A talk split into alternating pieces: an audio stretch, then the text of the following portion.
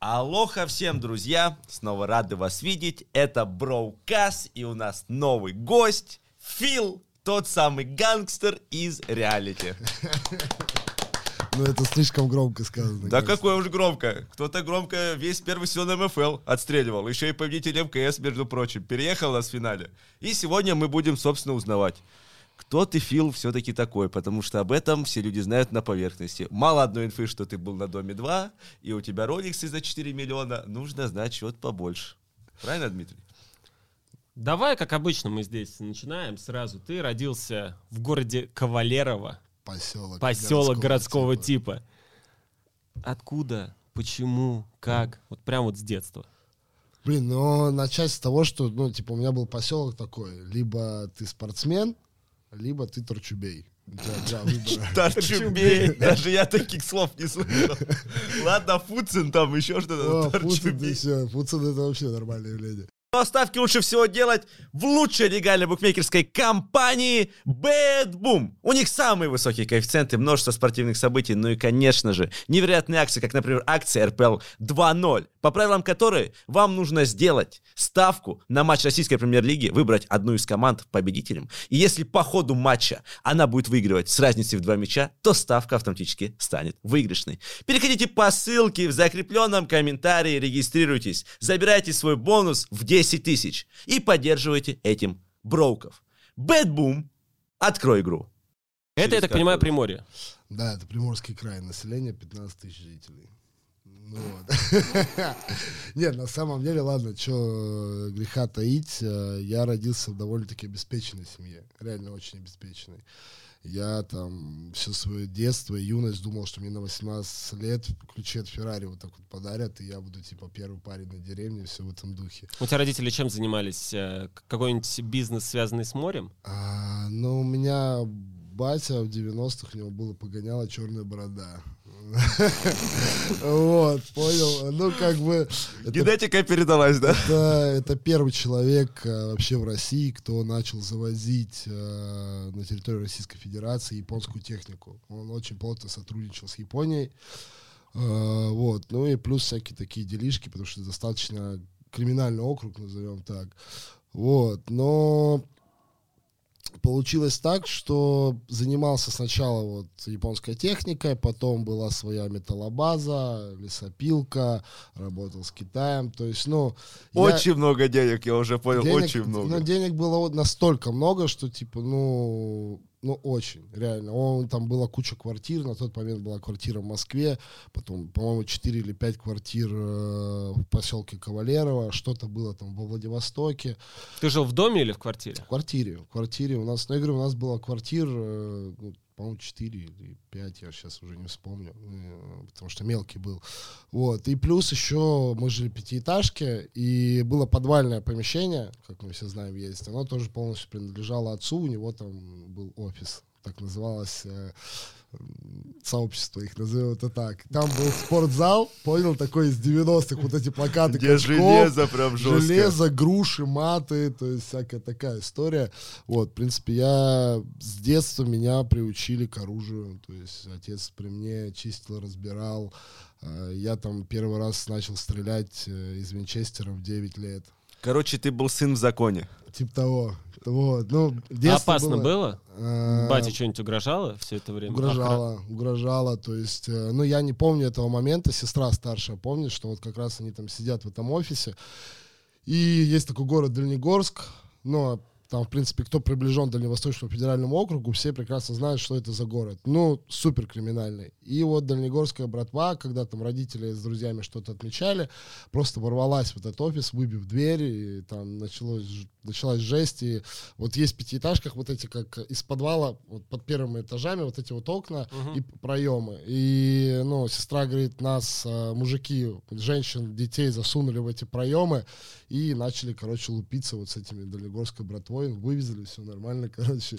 Лупиться это драка или что-то посерьезнее? Стреляться, я думаю. Ну да? и стреляться, и драться. Никто, ну, не пострадал так, чтобы смертельно, но, типа... Короче, ты, получается, вырос прямо from day one на понятиях. То есть у тебя было четкое разделение там за Ну, язык, типа- за речь, что нужно вывозить, что есть определенная ответственность и можно получить. То есть меня воспитывали так, что язык враг твой, да, и типа если ты говоришь, то ты должен потом за это реально вывозить. То есть, ну, поэтому я даже когда там понимаю, что даже на данном этапе жизни, что если я что-то говорю и что-то вкидываю, то мне придется за это потом перед там отцом отвечать, назовем это так, хотя уже, в принципе, ну, достаточно длительное время родители там на моем обеспечении и все в этом духе, но все равно там авторитет отца, он никуда от меня не ушел.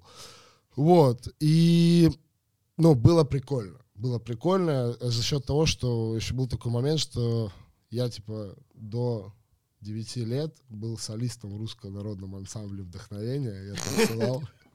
Пел песню? Танцевал. Танцевал русский народный ансамбль. А помимо этого я играл там баскетбол, волейбол, э, футбол и хоккей. Плюс боксировал.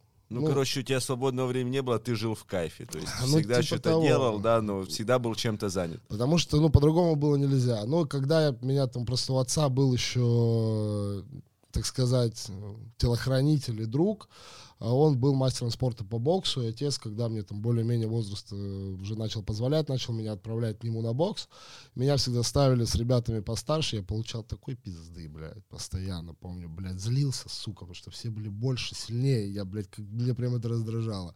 Ну, наверное, это и закалило. Но в моменте мама просто потом папе сказала, что, типа, если у нас сын пойдет в бокс, я с тобой разведусь. Батя такой, ну все, боксировать больше ты не ходишь. Я говорю, я понял. Грамотный мув. Типа такая история, понял? Ну и все. И потом после этого, естественно, хоккей. Но история, опять же, веселая. Почему? Потому что хоккей в нашем поселке это всего лишь два с половиной месяца в году. Э, Потому что крытого катка нету, лед тает, что делать? Футбол. А где футбол? Огороды и щебенка. Вот. Ну и так как я там всегда был больше своих сверстников и любые соревнования, э, я был физически сильнее, назовем это так, мною там в детстве начал интересоваться луч энергии Владивосток. Вот, но я всегда говорил, я типа в футбол играть не буду, я типа хоккеист, э, хотя там хоккеист из меня был поначалу такой себе, я вообще вратарь, в ворота я встал, потому что мне просто было лень бегать. Потому что мне, меня это раздражало, встал в ворота. Ну и по итогу я у меня такие регалии, как кандидат мастера спорта по хоккею. Я лучший вратарь зоны Сибири и Дальний Восток, лучший вратарь Приморского края, лучше, неоднократно лучший вратарь города Владивостока, ну, естественно, там чемпион. Да, хоккей, быть вратарем, это вообще как камикадзе. Иногда смотрю, ты стоишь, я еще видел эти травмы там, знаешь, когда ролики были еще ВКонтакте, всякие жуткие. Это же страшно. Что тебя расстреливают с этими шайбами, которые 200 километров в час летят? Это ж ужас. Но, типа, ну, по детству это еще не так страшно. Ну, нет, давай, ладно, было больно в детстве, потому что амбудирование было, экипировка слабоватая. Ну да, там же не такое, что прям топовое Так какое. нет, я начинал вообще, у меня были щитки из конского волоса. Они, бля, весили больше меня. Типа, а еще не намокают. И ты попробуй встать, вся сесть, встать, сесть, встать, сесть, встать. Это, блядь, просто в орге легче поучаствовать, чем, типа, понял, там, по- потренироваться в хоккей. Ты был самым богатым ребенком в э, Кавалерово? Нет, а, потому что реально поселок был достаточно богатый, ну, одним из. Одним из. То есть, э, но там уже более в сознательном возрасте, когда я переехал, нет, не потому что переехал, начал ездить в город Владивосток, там модные шмотки, все дела, уги, узкие Волга. джинсы. О, Вот я, я приезжаю в Кавалерово э, в угах, в узких джинсах, в блестящем пуховике. Бля, мужики, я дрался по три раза в день. Потому что просто меня спрашивали за одежду. Ну, логично, братан. Почему ты сам себя за одежду не спросил? Вот в чем вопрос. Если Ну, ты вырос Кавалерова, Я, ты типа, должен был во Владик приехать спрашивать по факту. Ну тут опять же, видишь, мы ж всегда хотелось тянуться типа к чему-то более стильному, модному и все в этом духе. Но как бы было интересно. Было интересно.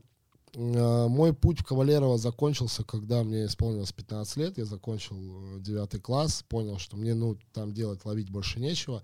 Я уезжаю во Владивосток. А ты девятый класс закончил, у тебя там пятерочки были, или ты был Ну, хулиганом в серебряный школе? медалист. У меня красный диплом. Вуза, а в школе Э, Серебряная медаль. это 9, а потом еще два в Владивостоке. Я закончил за один год. Я поступил э, сразу в колледж э, для того, чтобы за один год закончить де- 10-11 класс, сдал тут же ЕГЭ и поступил на вышку. А погоди, э, у тебя, получается, родители, они тебя обеспечивали всякими там, дополнительными преподавателями и всем остальным? Я, ты типа сам прям учился, тебе я, интересно было учиться? Я, я просто, сука, хитрый, понял? Я домашнее задание перестал делать в восьмом классе вообще. Так как я был топовым спортсменом и выступал за школу абсолютно по всем соревнованиям, которые только могли быть, кроме шахмат.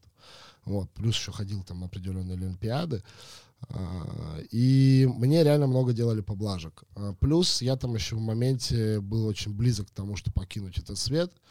А, я два месяца лежал а, при смерти. А, это мне было, по-моему, там лет 12.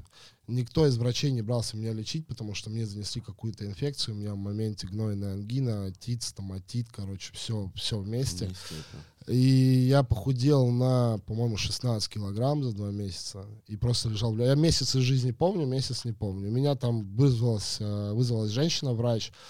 Э, лечить нетрадиционными способами. И в моменте, вот там, я как сейчас помню, что была одна ночь, она сказала, если он, типа, эту ночь переживет, то все будет хорошо. Если нет, то я, как бы, сделала все, что могла. Пережил. Они традиционно тебя травками отпаивали? Ки- китайская медицина, плюс определенный там препарат какой-то, э, не препарат, а аппарат именно электрический, который там смотрел какие-то мои показатели. Короче, тут такая вот история забавная. Вот. Ну, и я вообще, в принципе, боролся за жизнь, так сказать, с самого рождения. Я родился семимесячным. А, тяжелые роды были очень у мамы. Вот, и я не знаю, конечно, это миф или нет, но говорят, что когда мама рожала и меня у нее забрали, отец зашел к главврачу с винчестером и сказал, если у меня сын не выживет, я вас всех перестреляю. Типа. У меня мама была акушер-гинекологом, это норма.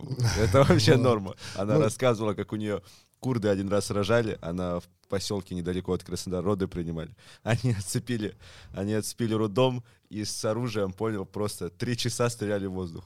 Пока роды не закончатся. А там роды шли, понял, больше суток. Слушай, мне кажется, там все родили за эти три часа. Да, там реально, она говорит, в окно выглядываешь, там просто люди в воздух стреляют, понял, с оружием. Так вот, и типа вот такая вот история. И поэтому вот, уехал я во Владивосток, к этому времени мне уже предлагали э, два профессиональных контракта по хоккею, я от обоих отказался. Братан, а в чем логика? Ты мажор, у тебя все в жизни хорошо. Какой спорт, типа, ну, я не знаю, там, ты не думал, как вот у меня все богатые мои кенты, они всегда в бизнес смотрели. Ну, конечно, кто-то из них пошел в ресторанный бизнес, так скажем, и не особо всплыл. У меня тоже есть да, с Но большая часть, они как бы такие, бабки есть, надо куда-то в бизнес складывать. Почему спорт?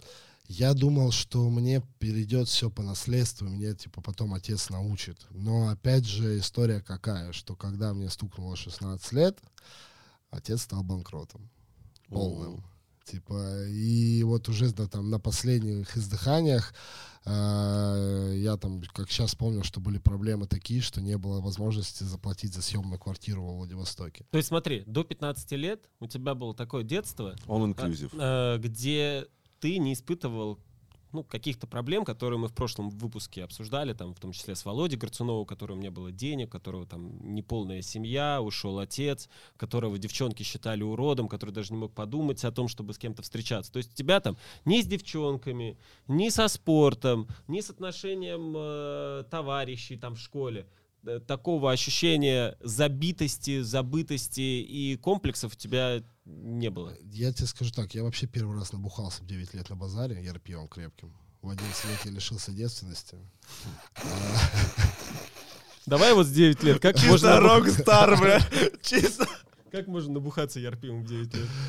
Э, мой, э, мое окружение, я никогда не общался со сверстниками. Мое окружение всегда было 3-4 года старше меня. То есть это старшеклассники, естественно, пойдем гулять, куда гулять, на базар, пивка. Вот, э, я там и химочку первый раз, типа, там, в 12 лет попробовал, но, типа, такая Ну, смотри, 9 лет все-таки. Ты идешь на базар uh-huh. с друзьями. Да. Они такие, мы сейчас яр пиво. Крепкая, черной банки, как сейчас помню. Ну, и ты такой, там, давайте мне тоже. Ну, я полбаночки дал, и мне как дало, я как сейчас помню, что была одноклассница, ой, не одноклассница, а старшеклассница Юля Зайцева.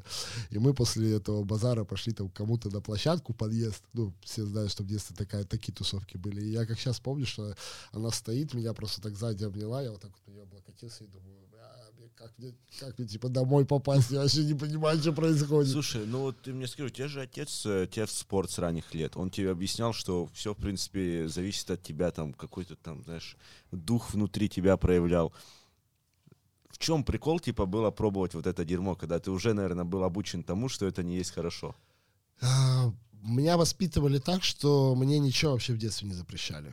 А, Вообще ну вот, ничего. типа, да. Ты сам э, свою жизнь строишь, э, учили изобилием, так сказать. Э, и нас никогда не был спрятан алкоголь дома. То есть я, мне там всегда с детства давали там пивка дрябную с родителями. То есть, ну, вот такое вот. Мне вообще ничего не запрещали.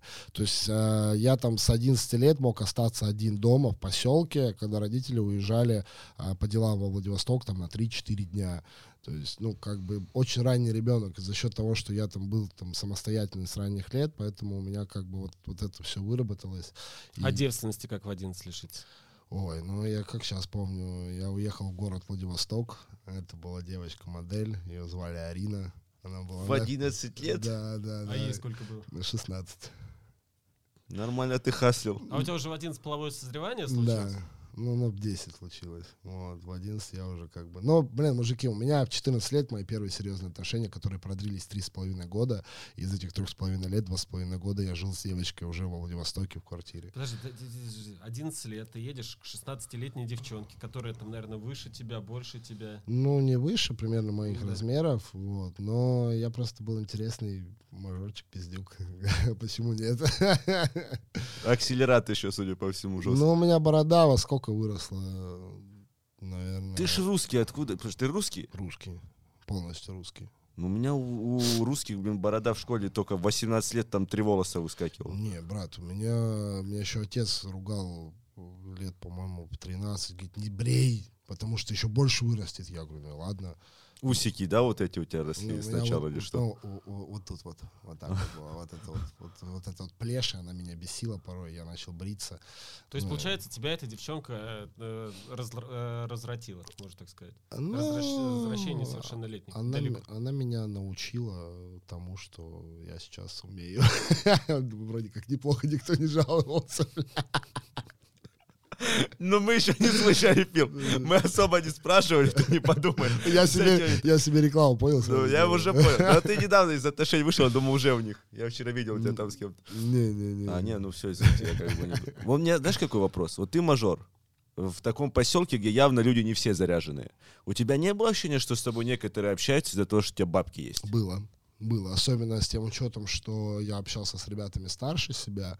Ну и кто-то был, типа, ну, понятное дело, по не в таком финансовом состоянии, мне всегда казалось, ну не всегда, а там, там 70%, что со мной общаются из-за денег.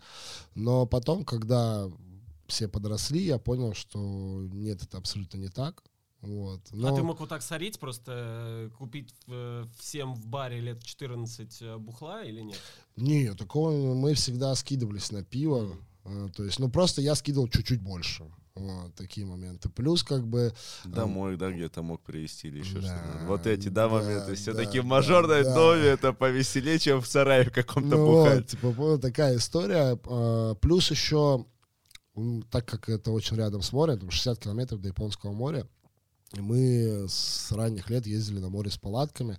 Ну и так как э, я мажорчик, типа, э, у нас всегда был у отца джип, он нас возил, у меня всегда была крутая палатка, матрасы, типа, понял, вот такие вот моменты. Короче, на, Счастье в мелочах, на короче. том уровне я, типа, был Джастин Бибер, назовем это так. Но у тебя вот есть кенты, с которыми ты прошел, знаешь, там огонь, воду и медные трубы? с того времени я могу сказать, что сейчас я общаюсь, наверное, только с одним человеком, А, потому что а, он сейчас в Питере, один из самых топовых танцоров России, а, хип-хоп хип-хоперов. Тоже танцевал с тобой в... Не, он, он брейкданс хип-хоп танцевал, мы по разные баррикады. Вот. Ты И- под гармошку, он под биты, да? Под рамку Да, сразу. вот. И он, типа, сейчас продюсирует и э, в а, Ленинград центр такой есть в Питере. И он, кстати, Да. ставил открывашку и закрывашку на чемпионат мира по футболу у нас Мгм. в России. Нехилого уровня. Ну вот, то есть, ну, как бы вот, вот с ним мы общаемся, реально общаемся, а с остальными ребятами связь как-то потеряна. Но она была потеряна, если быть честным, когда я уже там... Из Владика лет уехал, да? 19 мне было. Нет, даже когда во Владике жил, просто уже связь была потеряна, разные интересы, разные моменты, вот и все. В 16 лет, когда отец обанкротился, это шоком для тебя лично было тогда? Ну, Ты да. подумал, что типа жизнь вообще как-то не так Не, но начинается? у нас были моменты, когда там уже даже там в 14, э, в 13 лет были такие моменты, что не все было супер гладко, вот, но оно, знаешь, как бы было, вроде бы там неделю мы с мамой э, копейки по, и, и деньги собираем по курткам, понял, а в моменте папа приезжает, просто вот так вот кучу денег наваливает, и все вроде здорово. Но когда я уже в сознательном возрасте понял, что так здорово не будет, потому что я уже узнал, что такое типа кредитные карты, что такое просрочка кредитов, э, и я понял, что типа что-то не так. Но я безумно этому благодарен, реально. Я вот даже со своим психотерапевтом обсуждал все эти моменты неоднократно. Вот. э, И самое, самое дорогое, самое важное, что я из этого вычел, да, что ро- родители своим детям должны давать не деньги, а вот именно воспитание и вкладывать в них э, вот правильный стержень, правильный дух. И тогда как бы, ну, никакие проблемы не страшны. Так что вот как-то так. Слушай, сейчас вот дальше пойдем обсуждать твою жизнь, но сейчас вот конкретно хочется задать вопрос, почему и в какой момент ты решил к психотерапевту обратиться, и что повлияло на это? Может, ты постоянно там, может, у тебя депрессия была, может, наоборот, ты постоянно вступал в какие-то там драки, конфликты. Ну, я вообще на самом деле на улице дрался не особо много в сознательном возрасте. А, вот. Психотерапевту я, к первому психотерапевту я обратился два года назад, получается. А, потому что у меня как раз появились вот эти проблемы, что я как бы под следствием оказался.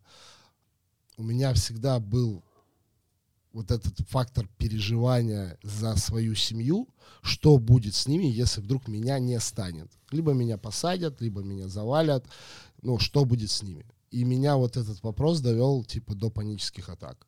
Очень серьезно. Как они у тебя проявлялись? Ну, меня вывозили на скорой прямо с тренажерного зала с, с давлением 190, и, и как бы поставили мне в Красногорской больнице, как сейчас помню, острое инфекционное отравление.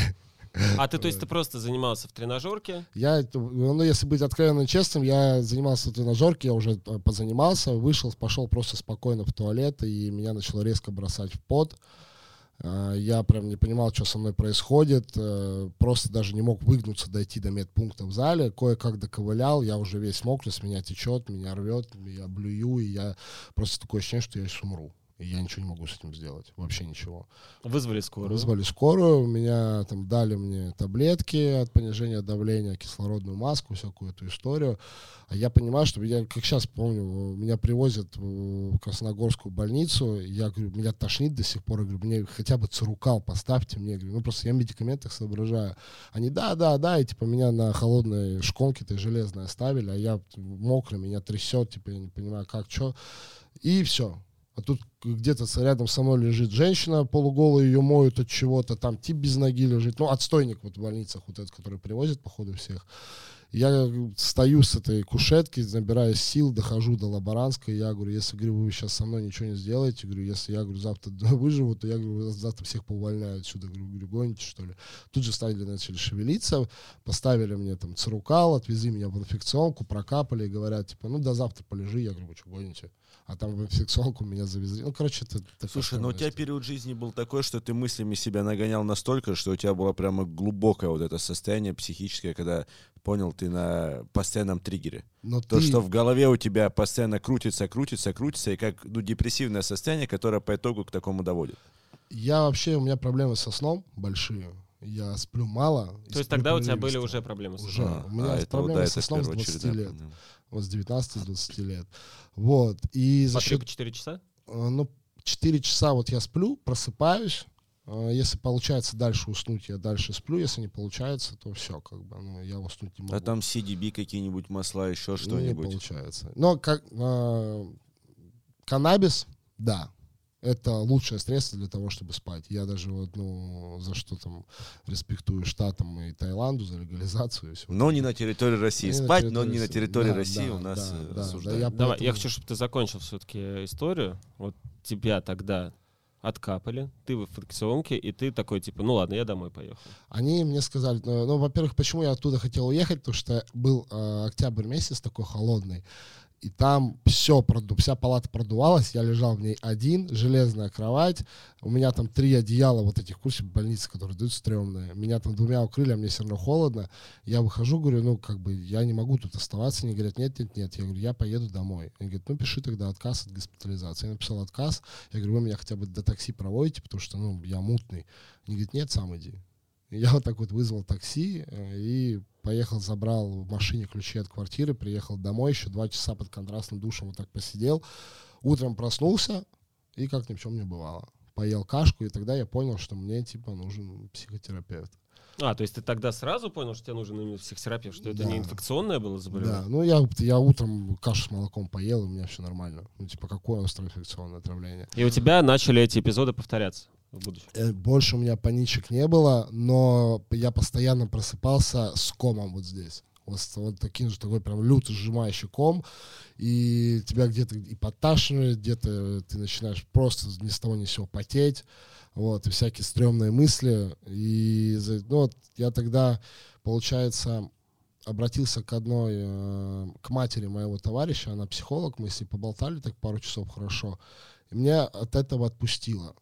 Но потом, когда начала развиваться история с э, моим э, де- вот, с моим делом, в котором я фигурировал, вот, плюс потом э, тяжелые больные отношения с девушкой, и тогда вот мы вместе решили, что типа вот она пойдет, и я пойду, и как-то вот на этом все пошло, и мне это понравилось. Мне это понравилось, и это прям Ты когда прорабатывал в первый раз, тебе, наверное, говорили там что-то о детстве, да? О это том, что был- стандарт. это да, что стандарт. там э, тебе было как будто бы там все... В общем, тебе расписали... Но, по сути это дело, я, ты это и сам прекрасно знаешь. Просто, э, когда тебе это все разжевывают, прям вот досконально, знаешь, вот как ты вроде бы в социальной психологии все соображаешь, но когда ты потом открываешь какой-нибудь Джон Грей, либо там э, Джон Максвелл книгу, начинаешь читать и думаешь, бля, в натуре. И тут то же самое, но только тут, тут более углубленно. И настолько начинает в тебе копаться, что я прям сидел, а я, я не могу слезы типа сдержать. Они просто рекой льются, я не могу говорить, меня просто сковывает. Вот, вот просто напрочь. Я ничего не могу сказать, мне сложно. Хотя вроде бы ничего страшного не происходит. Ну вот смотри, фактически же получается, у тебя с одной стороны абсолютно счастливое детство, ну как казалось бы другому Да. человеку. Ты мажор, куча денег, когда захотел побухал, девчонки с 11 лет. По идее, а почему ты тогда плачешь из-за детства? Так вот в этом самое это парадоксальное, в том, что не всегда детство, а, которое такое вроде бы безоблачное, на самом деле таким и является. Потому что, ну и все зависит, а, опять же, от индивидуальных качеств человека. То, как он реагирует, то, как он воспринимает, то, как он видит картину. Поэтому, знаешь, вот э, все прикалываются по поводу то, там, Дома 2 моего, да, там, но я вам скажу так, что на Доме 2 я приобрел такие коммуникативные навыки, которые я нигде не приобрел я научился смотреть просто на одну и ту же вещь под, под разными призмами. И это реально очень крутой опыт, реально. И ты понимаешь, вот ты, ты общаешься с людьми, с которыми ты в жизни вообще никогда бы не общался. Ну, никогда. А тебе приходится с ними общаться, и тебе приходится смотреть на их проблемы. И тут как бы реально вот э, почему проблемы есть у многих там э, счастливых семей, потому что за счастьем оно никогда не бывает бесплатным, я так считаю, что за счастье всегда надо платить. Просто э, за, изначально за это платят наши родители какими-то моментами, вот, а как бы, ну, потом расплачиваемся мы, когда мы в возрасте, не, уже в осознанном, но не понимаем, что нам в детстве заложило. Хотя я безумно благодарен своим родителям. Я Ну, говорю, Фил, если вычленить хотя бы минимальную вещь, минимальную вещь, которую ты можешь сказать, вот из-за чего вот тогда такая проекция на детство у тебя складывалась, что вызвало э, потом какие-то реакции? я что, думаю, что было все-таки не так? Я думаю, что, скорее всего, это момент того, что мне в детстве всегда приходилось доказывать. Типа, понял? У меня, у меня не было шанса быть плохим ребенком. Не было. То Потому есть, что это ну, контроль папы? Нет, у меня есть старшая сестра, которая тоже безумная умница, молодец. Она там краснодипломница таможенной академии, старший лейтенант таможенной службы, безумно крутая карьеристка. То есть и она там молодые годы там была в топе вообще молодых лидеров в России. То есть, ну, вот, вот такой момент. И мне всегда, вот посредством спорта, мне всегда нужно было доказывать, что я, сука, лучший. Мне, я никогда, я никогда не, там, не мог позволить себе проиграть. Меня никогда отец не ругал. Никогда. Там, ну, не было такого, чтобы я там за мой плохой матч, он меня там поругал, либо еще что-то. Но я всегда вот Но ты чувствовал, что есть идеальная модель, к которой нужно стремиться, как Ей бы нужно то ни было, да. соответствовать, понимаешь? И мне просто всегда приходилось вот эта гонка. Ты знаешь, и вот это вот минус, знаешь, в чем здесь складывается? Что человек иногда перестает жить своей жизнью. Он живет тем, что ему типа во главу угла стоит вот это доказать. Он не понимает, где уже его жизнь и интересы других людей, родителей, там, девушек и кого-то. Это тонкий момент, который может доводить, потому что он на определенном этапе тебя с твоих рельс как бы сводит и ведет в то счастье, которое не твое. Ну вот ты понимаешь, вот я вроде бы как бы ребенок там э, 12 лет, да, там 13, я общаюсь со старшими ребятами, мне нужно им соответствовать, мне нужно вести себя так же, где-то как бы, чтобы меня признавали, чтобы со мной считались, и с этого все, естественно, идет. ну да, слишком идет. много нужно, нужно, нужно. Вот оно и получается. Они- да. я по факту в детстве ты, ну, ты не осознаешь, что это, э, что есть момент хочется, а есть момент нужно. И ты считаешь, что, что тебе хочется соответствовать этому всему. Вот и все. И как бы за счет этого вот и была всю жизнь вот эта вот гонка наверх. Поч- Вот, и я говорю, что у меня там были в жизни моменты, когда я там на трех работах работал. Вопрос, зачем? Ну, типа, я вот работал, я вот считал, что это круто. знаешь, это актуальная тема, потому что это мне сейчас откликается очень жестко с моей жизнью. Я просто понимаю, что по факту, ну, мое счастье вообще в вещах, которые, которые сейчас у меня в жизни присутствуют, вообще никак не отражается. Понял? Вообще никак. Я помню год, когда я просто ходил, гулял и про себя думал о каких-то мыслях, с кайфом проводил время, был безумно счастлив. А когда ты живешь, и типа ты социально там э, растешь, у тебя больше денег, там возможностей, и ты превращаешь свою жизнь в дерьмо, блин. Вот Подожди, самое я здесь тогда переведу такой вопрос. Вот У меня вот сейчас, в принципе, такое же ощущение, что нужно что-то кому-то доказывать. Вот с командой, например. Я понимаю, что я трачу на, на тот же футбольный клуб Броуки, ну, объективно. Вот Артем вовремя срулил сейчас, сказал, что я больше не могу. Ну, но не срулил. В итоге он здесь все равно. Вот. А, а меня прям парит все. Там где-то цифры не здесь, где-то с каналом что-то, где-то что-то СММщики не так сделали. Я, с одной стороны, понимаю, как будто вот я взялся, и нужно вот с этим нестись, и поэтому там такие реакции, когда мы можем там условному Амкалу проиграть, там или пенальти не назначают. Вот, что нужно, нужно, нужно, нужно. А потом я думаю, а зачем мне это нужно? И вот зачем мне это нужно? Зачем мне каждый день нужно... Ладно, если бы это там, приносило уйму какого Да, это какая-то контрпозиция, типа, понял, ну, доказать им. Не, не- ты делаешь не то, что тебе хочется, а доказать им, блин. Ну, У нас же даже команда, помнишь, мы говорим, мы хотим доказать, что мы можем делать не только реакции, условно, Да, что, да. а, А что еще сделать команда, которая И всех ты сам себя, и сам себя закопал в то, что, типа, ты уже не можешь бросить в любом случае, потому что ты выбрал эту позицию доказать. А типа, если ты не докажешь, то ты как будто бы, ну, понял, заднюю дал. А не можешь, сука, тебе эго не А позволяет. тебе нужно еще свой канал при этом закрывать. И, и не можешь, да, эго не позволяет тебе остановиться, поэтому Не ты там можешь спать по вообще. 3-4 часа. И, а вот ты прорабатываешь это, при этом ты держишь команду реалити, тоже прекрасно понимаю, что ты, видимо, должен ее держать. Потому что в какой-то момент я тоже Ну, говорю, на что тебя задалбливает. этапе у тебя точно это было. Да, да. Но у меня был момент, э, вот как раз, когда я закрывал э, свои проблемы с, э, так сказать, по делу о... Еще вернемся туда. да, Мы да, туда да, еще да, по делу, вот короче. по делу, да. Был вот этот момент, что я трачу последние бабки, которые у меня есть, на аренду поля команды на месяц. Да, у меня есть работа, которая мне приносит деньги. Но я такой в моменте сижу и думаю, бля, зачем мне это, типа? И тогда не было еще там МФЛ, понимаешь? Мы играли на пьяных турнирах обычных. То есть, ну, ничего не было. И я такой думаю, вот нахуя? Филипп Леонидович, подумай, зачем тебе это? Меня друг подкалывает, он на Риге живет, и мы как-то приехали к нему на барбекю, он такой говорит, вот, говорит, участочек рядышком. Он говорит, если бы не команда, он у меня причем в команде играет, говорит, если бы не команда, сейчас бы тут достраивался, типа, понял? Вот такие моменты.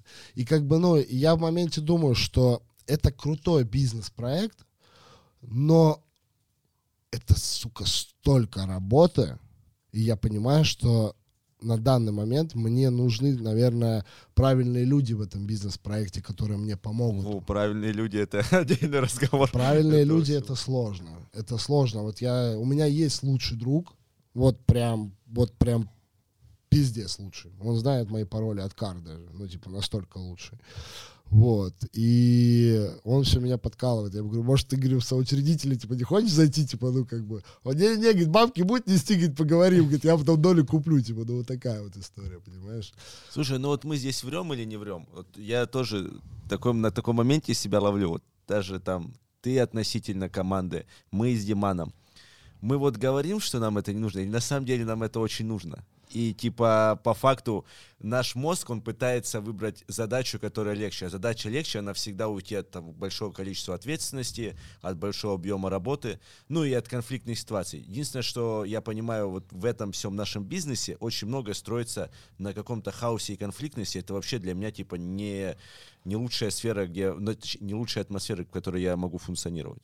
Может, мы себя просто обманываем, нам это наоборот супер нужно. Да нет, я тебе скажу так, что наш вообще вот этот бизнес и вот эта сфера строится больше всего на, сука, человеческом факторе. Да, Тебе с этим человеческим фактором надо работать в 40 раз больше. да он не что- системный вообще. Потому что у тебя 40, сука, разных человек. И тебе надо всех их понимать, потому что во главе этого всего, наконечник этого, это ты. И ты должен, вот понимаешь, вот все, нам же хочется как, чтобы все понимали, мыслили и думали, как Ну, что все понимали, Да. что вы там типа устали и так далее, а вместо этого тебе там начинают предъявлять, что ты вообще... Ну, у нас прецедент, понимаешь, я уже понял, нету такого месяца, чтобы все прошло гладенько, все сыграли, все деньги получили, все сошлось, и ты такой, ой, как хорошо. Каждая новая неделя — это новый какой-то вызов, кому-то что-то не устраивает, какие-то там условия, кто-то по зарплате качает. Ну, короче, ты понимаешь, о чем это. То есть это постоянно. Человеческий фактор здесь играет ключевую роль. Факт. Но причем здесь, э, кстати, о том, что должен, и вот эти пацанские темы. Часы те самые. Когда он байтил тебя на эти часы, которые стоят не один миллион, нахрена ты соглашался? Что типа я не пацан, и типа раз уж мне предложили, я должен поддержать?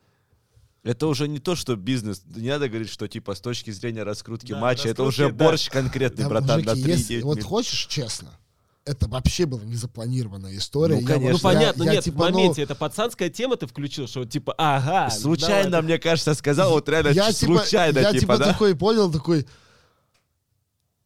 ну, типа, да, давай, а потом, блядь, блядь, блядь, блядь, А, блядь, блядь, понял, типа, дальше уже все, да. Понял? Нет, Я ну, тоже типа, так подумал. Ты случайно, типа, вкинул Понятное так. дело, что я как бы не мог сомневаться в тот момент в своей команде, все в этом духе. Ну, типа, вот это сначала сказать, и потом такой, блядь, за базар же отвечать, сука. Вот это, честно, был матч в конце, который, с одной стороны, как бы был жалко, что проиграли.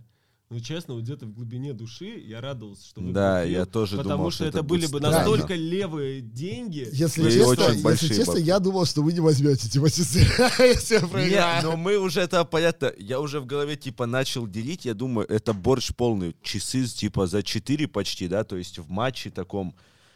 Ну, я подумал, это про- просто это из логики уходит, и это несправедливо. И мы хотели тебе предложить часы за полтора миллиона выкупить на команду просто. Ну, это, согласись, было бы честно. Мы говорим, давайте полтора мульта, лям на команду, 500 в клуб, типа. Ну, это было бы хоть как-то. Но я когда вообще понял, что ты... Я еще смотрю, сука, они с золотом, белое золото и, и просто золото. Я думаю, они по-любому стоят, ну, больше трех. Ну, я Нет, так. это розовая. А, это... Ну, я не сказал, 3,9. Э, Но вообще сейчас... Это дейджасты? Дейдейт. Дейдейт. Ну, короче, тоже это пацанская тема. Пацан, Сказать Ну, и не взять свои слова обратно. Типа да, но уже заднюю не дашь, понимаешь? Это то же самое, что как бы в моменте с текилой на игре. Ну, типа, когда мне так уебали, ну, и, блядь, я не могу отпустить Ну эту да, хуйню. Типа, не могу, мне похуй. Я, бля, Ну, братан, это же эго. Это эго. Это, Это эго, это то, это, понимаешь, ну, ты же хорошо знаешь психо- э, психологию, судя по тому, что ты и книги отдельно по этому поводу читал, и к психотерапевту ходил. Ты знаешь, что, что эго, оно ставит, ну, большие препятствия на пути к успеху, по факту. Оно должно быть, Ты дело, в должен, какой-то ты вере. должен быть э, правильным эгоистом в жизни, понимаешь? А И вот у меня в- с этим проблема, что я, сука, ебучий альтруист. Вот, берите, забирайте. Вот все для всех, все. А в моменте мне очень хочется быть эгоистом. Но эго, которое меня задевает в моменте там, когда я типа, ну, должен показать, что я, опять же, доказать или показать, что я, типа, лучший, как-то, ну, грубо говоря, да, назовем это так. И в моменте, что, типа, какого хуя какой-то Саша Текила мне уебал, и это безнаказанно. Да, но Ну, это ты же понимаешь, что создает... даже здесь такая аудитория, когда бы ты отдал условные часы Райзену, условно, если бы он их забрал, а если бы на месте Райзена был бы условный Сипскана, он бы еще там мог сказать, ну ты лох, вот, и тебя бы еще обосрала аудитория, ты бы стал минус 4, аудитория бы обосрала, что Фила там развели, что он типа этот. На часы, типа, да, бедолага там туда-сюда. Ну и тут смотри, Ну, какой здесь момент. все, у меня точно такая же, может, ну, не Да не, ну клинит фак- всех, логично, то есть, чего уж там Нет, про нас мы говорить. здесь про доказательства и про... А, про вот это да, Что у Димана типа доказать, понял, если или там что-то несправедливость какая-то линия идет, все, вот кого-кого Димана точно перекрывает. У тебя же тоже эта история несправедливости. вот. Но просто смотрите, в чем логика. Смотрите, я просто хочу что донести. Момент с текилой. Он сделал плохой поступок. Ты ему тоже грязным поступком. Ты создаешь вот эту вот цепочку дерьма, блин. Хотя ты знаешь, что, что типа это не есть хорошо. Но ты же типа ее продолжаешь. Я ее продолжаю, не создаю. Понимаешь? Да, но ты ее продолжаешь, ты подпитываешь, ты даешь энергию вот в этот Но негатив, это то братан. же самое, понимаешь, что это Димон сказал очень правильную вещь. А, ну, пример с текилой, он такой, ну, нет. Ну, он пойми- просто простой, да, да, он Вот простой. есть Сипскана. Да, есть вот Сипскана. мы с тобой разговаривали на этот счет. Вот, понимаешь, Димон правильно сказал, если бы я подготовленный пришел по, и по фактам разъебал Сипскану, что вот он писал там про Коваля, писал там про э, жену Текилы, про чью-то мать, он там, э, ну, как бы, вот, и все вот эти моменты подготовлено, как он это делает, и выложил вот так вот ему по фактам, он бы мне ничего не смог ответить на то, что он пидорас. Да, братан, тебе даже не надо ничего ему доказывать. Если ты сам уверен в этом, ты понимаешь, ты хочешь, опять же, должен Это моя доказать главная, аудитории. главная ошибка еще, когда вот я там условно про Спартак писал, что я пытался постоянно что-то кому-то Так, со доказать. Спартаком сейчас аккуратнее.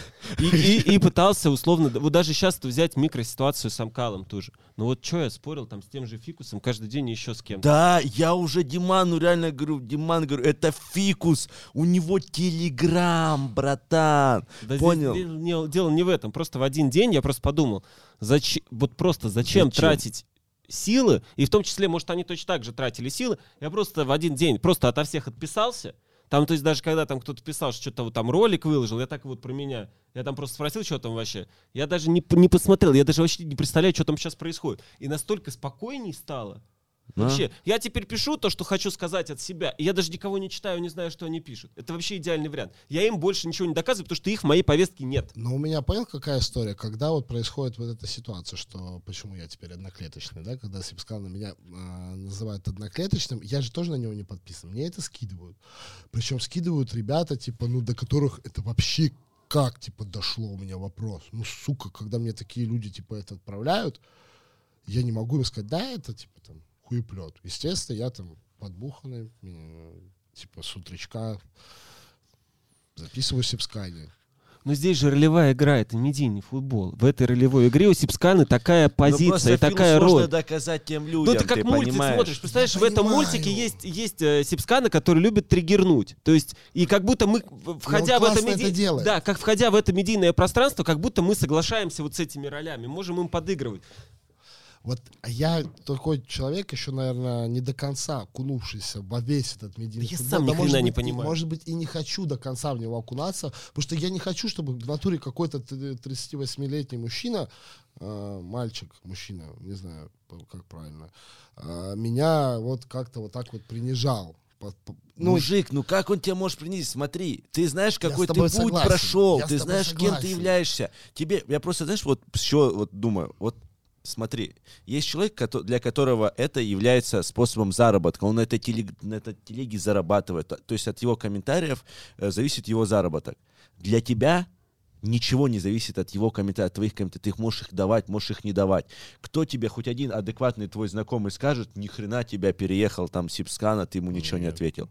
Это значит, человек не друг тебе, если он такой глупый, сам же Нет, понимаешь. Вот именно, что понимаешь, после мне почему я типа захотел э, пойти, типа, и Севи написал, что давай, типа, сделаем. Я, и почему я пошел неподготовленным? Мне просто было интересно сесть напротив него и посмотреть, он реально долбоеб? Или, ну, как бы, вот он все-таки а, там чуть-чуть долбоеб, по, по большей части он играет роль.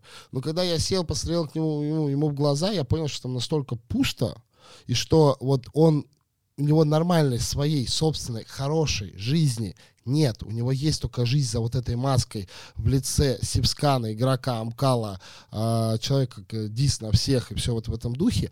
А за этой маской пустошь. Понимаешь? Я, я такой просто думаю, Блин, ну... Ну, мужик, я, это я, же я думаю, что у него равно... за, его маской у него тоже есть путь. Насколько я знаю, там он э, вырос один, он из Иркутска там проделал большой путь, там дошел до Москвы, в том числе через блогерство. Он пишет рэп, только в другой ситуации. Ну, я считаю, что так тоже неправильно говорить, что у кого- кто-то э, там пустота, а кто-то для, для меня, Ну, для, для меня тебя, это да. пусто. То же самое, что он может смотреть на меня и думать, да что он там, блядь, сделал, типа, вообще ничего в своей жизни. Не, я понял, просто понимаешь, смотри. Это опять история с тем, на самом деле, что до конца своего вот это вот надо доказать, ты не проработал. Потому что, проработал, братан, не если он проработал. тебе вкидывает такие вещи, вызывает такую яркую эмоцию, значит, это рефлексию в тебе вызывает. Совершенно Это верно. что-то задевает, ты Совершенно понимаешь? верно. Тут, если ты разложишь все вот здесь вот на столе, братан, у тебя есть деньги, у тебя есть личная жизнь, у тебя есть команда, ты функционируешь вне контекста Сипскана, он никак на это повлиять не может. Я то же самое Диману говорил, когда он спорил. Я говорю, Диман, говорю, ты вот им строчишь, у него просто после Амкала, вот я, я уже реально телегу замьютил. Мне каждый час приходили какой-то... Я говорю, Диман, вот ладно, если ты сейчас не напишешь, что поменяется? Что у нас игрок не выйдет на поле, что-то по- ничего не поменяется. Общественное мнение, братан, общественное мнение это последнее, на что можно смотреть в медиафутболе. Потому что оно формируется по принципу, я 4 года смотрел Амкал, даже если они судью застрелят из дробовика, но это судья, блин, подошел к дробовику и, и сам застрелился, понимаешь? Типа, что им доказывать? Ну, по сути, это не влияет на твою жизнь. Вот. А понимаешь, а эмоцию, которую ты э, на него Это тратишь. Да, это его хлеб, и это для аудитории дополнительно типа вызывает вот этот вот эффект, воу, он его разнес. В этом-то Вот логика. и именно поэтому я не прекращаю работать с психотерапевтом, понимаешь? Но И к Ресеве пошел. Пошел. Мне, но опять же, я, мне реально было... я Но это же решил- все равно интересно прийти на дуэль. Да Как прийти на никак. дуэль и Ну, сказать, там- там просто не- не приди на дуэль. дуэль и считай, братан, тут у меня 3,9 миллиона, зубы у меня стоят 2,5 миллиона, я не знаю, ля. машина, машина 4, квартира 10, братан, я на это работаю, а ты меня оскорбляешь, зачем? Так я вот, я же тебе о чем и говорю, что в одном из интервью как раз Севе, я же сказал, что как я могу, э, ну, типа, на равных э, быть человеком, у которого есть, э, ну, типа, свой YouTube-канал и статус э, блогера там в медийном футболе, назовем это так, а я немножко из другого социального сословия, назовем это так. Как я могу себя с ним сравнивать? Мы совершенно разные люди, совершенно разный путь прошли, совершенно разные Нет, я здесь, я здесь хочу сказать про другое. Я здесь хочу именно сказать э, о том, что люди могут в рамках этого медийного футбола, да, как-то сраться, в рамках там допустимого условно.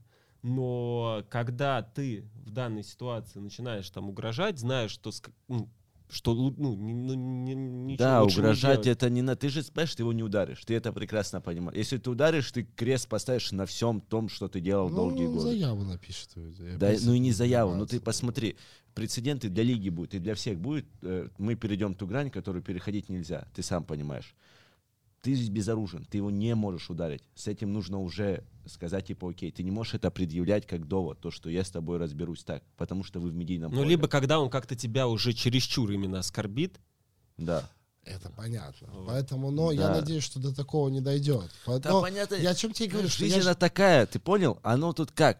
Если ты создаешь э, какой-то прецедент, на него по-разному могут Ну. отреагировать в разное время. Понимаешь? Поэтому тут Ну вот возьмем какой-нибудь простой пример, даже не из бытовых, а вот из глобальных. Ну вот сейчас были чем-то недовольны фанаты в Индонезии. Выбежали к полиции, полиция тоже была недовольна этими фанатами. Применил слезоточивый газ. А в итоге 120 умерло, а 80 еще что-то. И Да, ну спрашивают, нафиг. что вы выбегали? А что вы там их начали? Вот. Как будто бы простая ситуация, просто выбежать на поле. А в итоге 200, 200 смертей. Так, ладно, давайте вернемся к Владивостоку. Тебе 16. Да, 15. 15. Да, ты приехал туда, денег становится меньше. Как ты живешь дальше?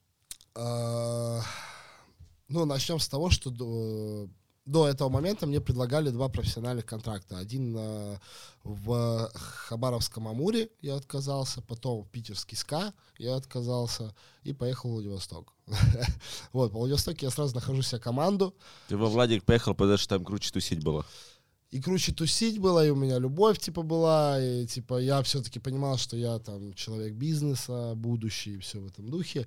Но там же я сразу нашел себе хоккейную команду, в которой я зарабатывал денежку. У меня была стипендия, а, и плюс там еще там не до конца все было плохо у родителей, как бы, ну, отец где-то нет-нет зарабатывал там какие-то проекты, где-то долги старые забирал. Вот так вот жили.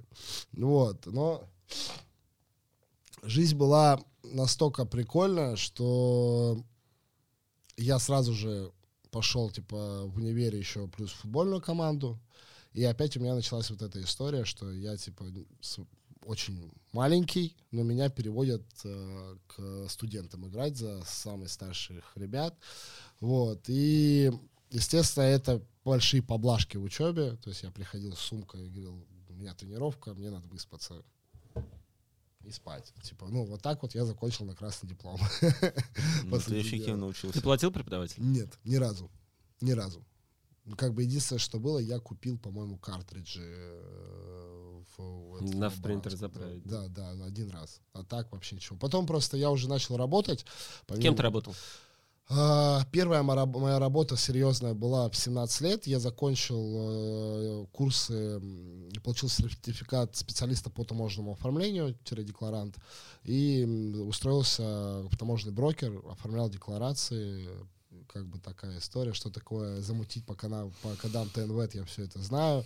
Потом я ездил... Это что-то такое хорошее? Я просто понимаю, насколько Фил мазанный тип. Просто еще у него и сестра на таможне. Причем у меня, у меня сестра сидела в УАРе, отдел административных расследований. А. Понял? Ну, типа... А, а тебя сразу взяли в таможню? Да, он с бизнеса прям... Он рада стал бизнесменом, так скажем. Да, ну, чтобы ты понимал еще, когда э, у меня просто в семье получился такой момент, что у меня родители сами из Белгородской области. Подожди, что вы ржете? Объясните мне. Там какая-то должность, где можно просто... Да, там на таможне нет должности, на которой нельзя Ты понял? Таможня — это, в принципе, место, где заходит 500, а уходит 300. То есть, как оно работает? То есть, ну, ты понимаешь, что, грубо говоря, ты э, есть такая э, коды ТНВ, по которым ты оформляешь груз, который прибывает из-за границы. И у всех разная пошлина. И за счет того, что ты можешь вбить один код ТНВ, ты, допустим, сказать, что у тебя там, там шурупы едут, да, а у тебя на самом деле едет там, 10 мотоциклов в контейнере. Ты приезжаешь в порт, у тебя так досмотровики открывают контейнер, если декларация идет, досмотр, они открыли, бля, тут шурупы должны быть. Ты такой, шурупы, он, шурупы, закрыл, и как бы у тебя э, все вот так вот заходит, и как бы вот такие вот истории, всякие разные. За счет того, что я типа был Ну, кто-то их делал, да, кто-то их Неизвестно, да, да. Это мы не видели. Я, я просто наслышан. Типа, Понятное за, дело, Я да. просто, ну, за счет того, что... А, потом меня от печатания декларации перевели за счет того, что я был очень пиздлявый и мог договориться, плюс смазливый, а девочки-инспектора, ну, типа, молодые сидели там, и меня отправляли в порт непосредственно там, типа, чтобы быстрее Ну, декларация вот. проходила. Да, как бы всякие такие переговоры, истории. в общем. Да, да, было, было, было реально круто. Ну и с тем учетом, что у меня родители сами вообще с Белгородской области, и в том возрасте уже у меня бабушка умерла, дедушка остался один, родители продали там ос- последнюю квартиру и переехали обратно сюда, вот, ухаживать за дедушкой, и мне досталась по наследству первая тачка, это крузак сотый, с номерами 100, э, и еще старые ФСБшные буквы. Это тебе 18? Это мне, да, 18 лет. А старые ФСБшные буквы это какие? ТСН у нас там были в Владивостоке. Вот. И мне она переходит по наследству. 18 на крузаке сотом. Да. Нормально, Леш, я 18 пневмоподвеска, флешки пневмопод- надо скинул. пневмоподвеска, люк, все дела, короче. Самое смешное, мужики, у меня не было прав в тот момент. Но- Зачем они? Знаешь, знаешь, но у меня было другое. У меня отец очень... Мигалки? Человек, у меня человек с юмором отец. Он мне на 18 лет вместо обычных прав подарил права тракториста. И сказал, вот тебе, без работы никогда не останешься. На весь гусечный транспорт у тебя есть права. Понял? Я, я по, э, сколько, 7 месяцев по Владивостоку ездил по правам тракториста. Когда меня останавливали мусора, я говорил, у меня с собой только права тракториста, чем не трактор.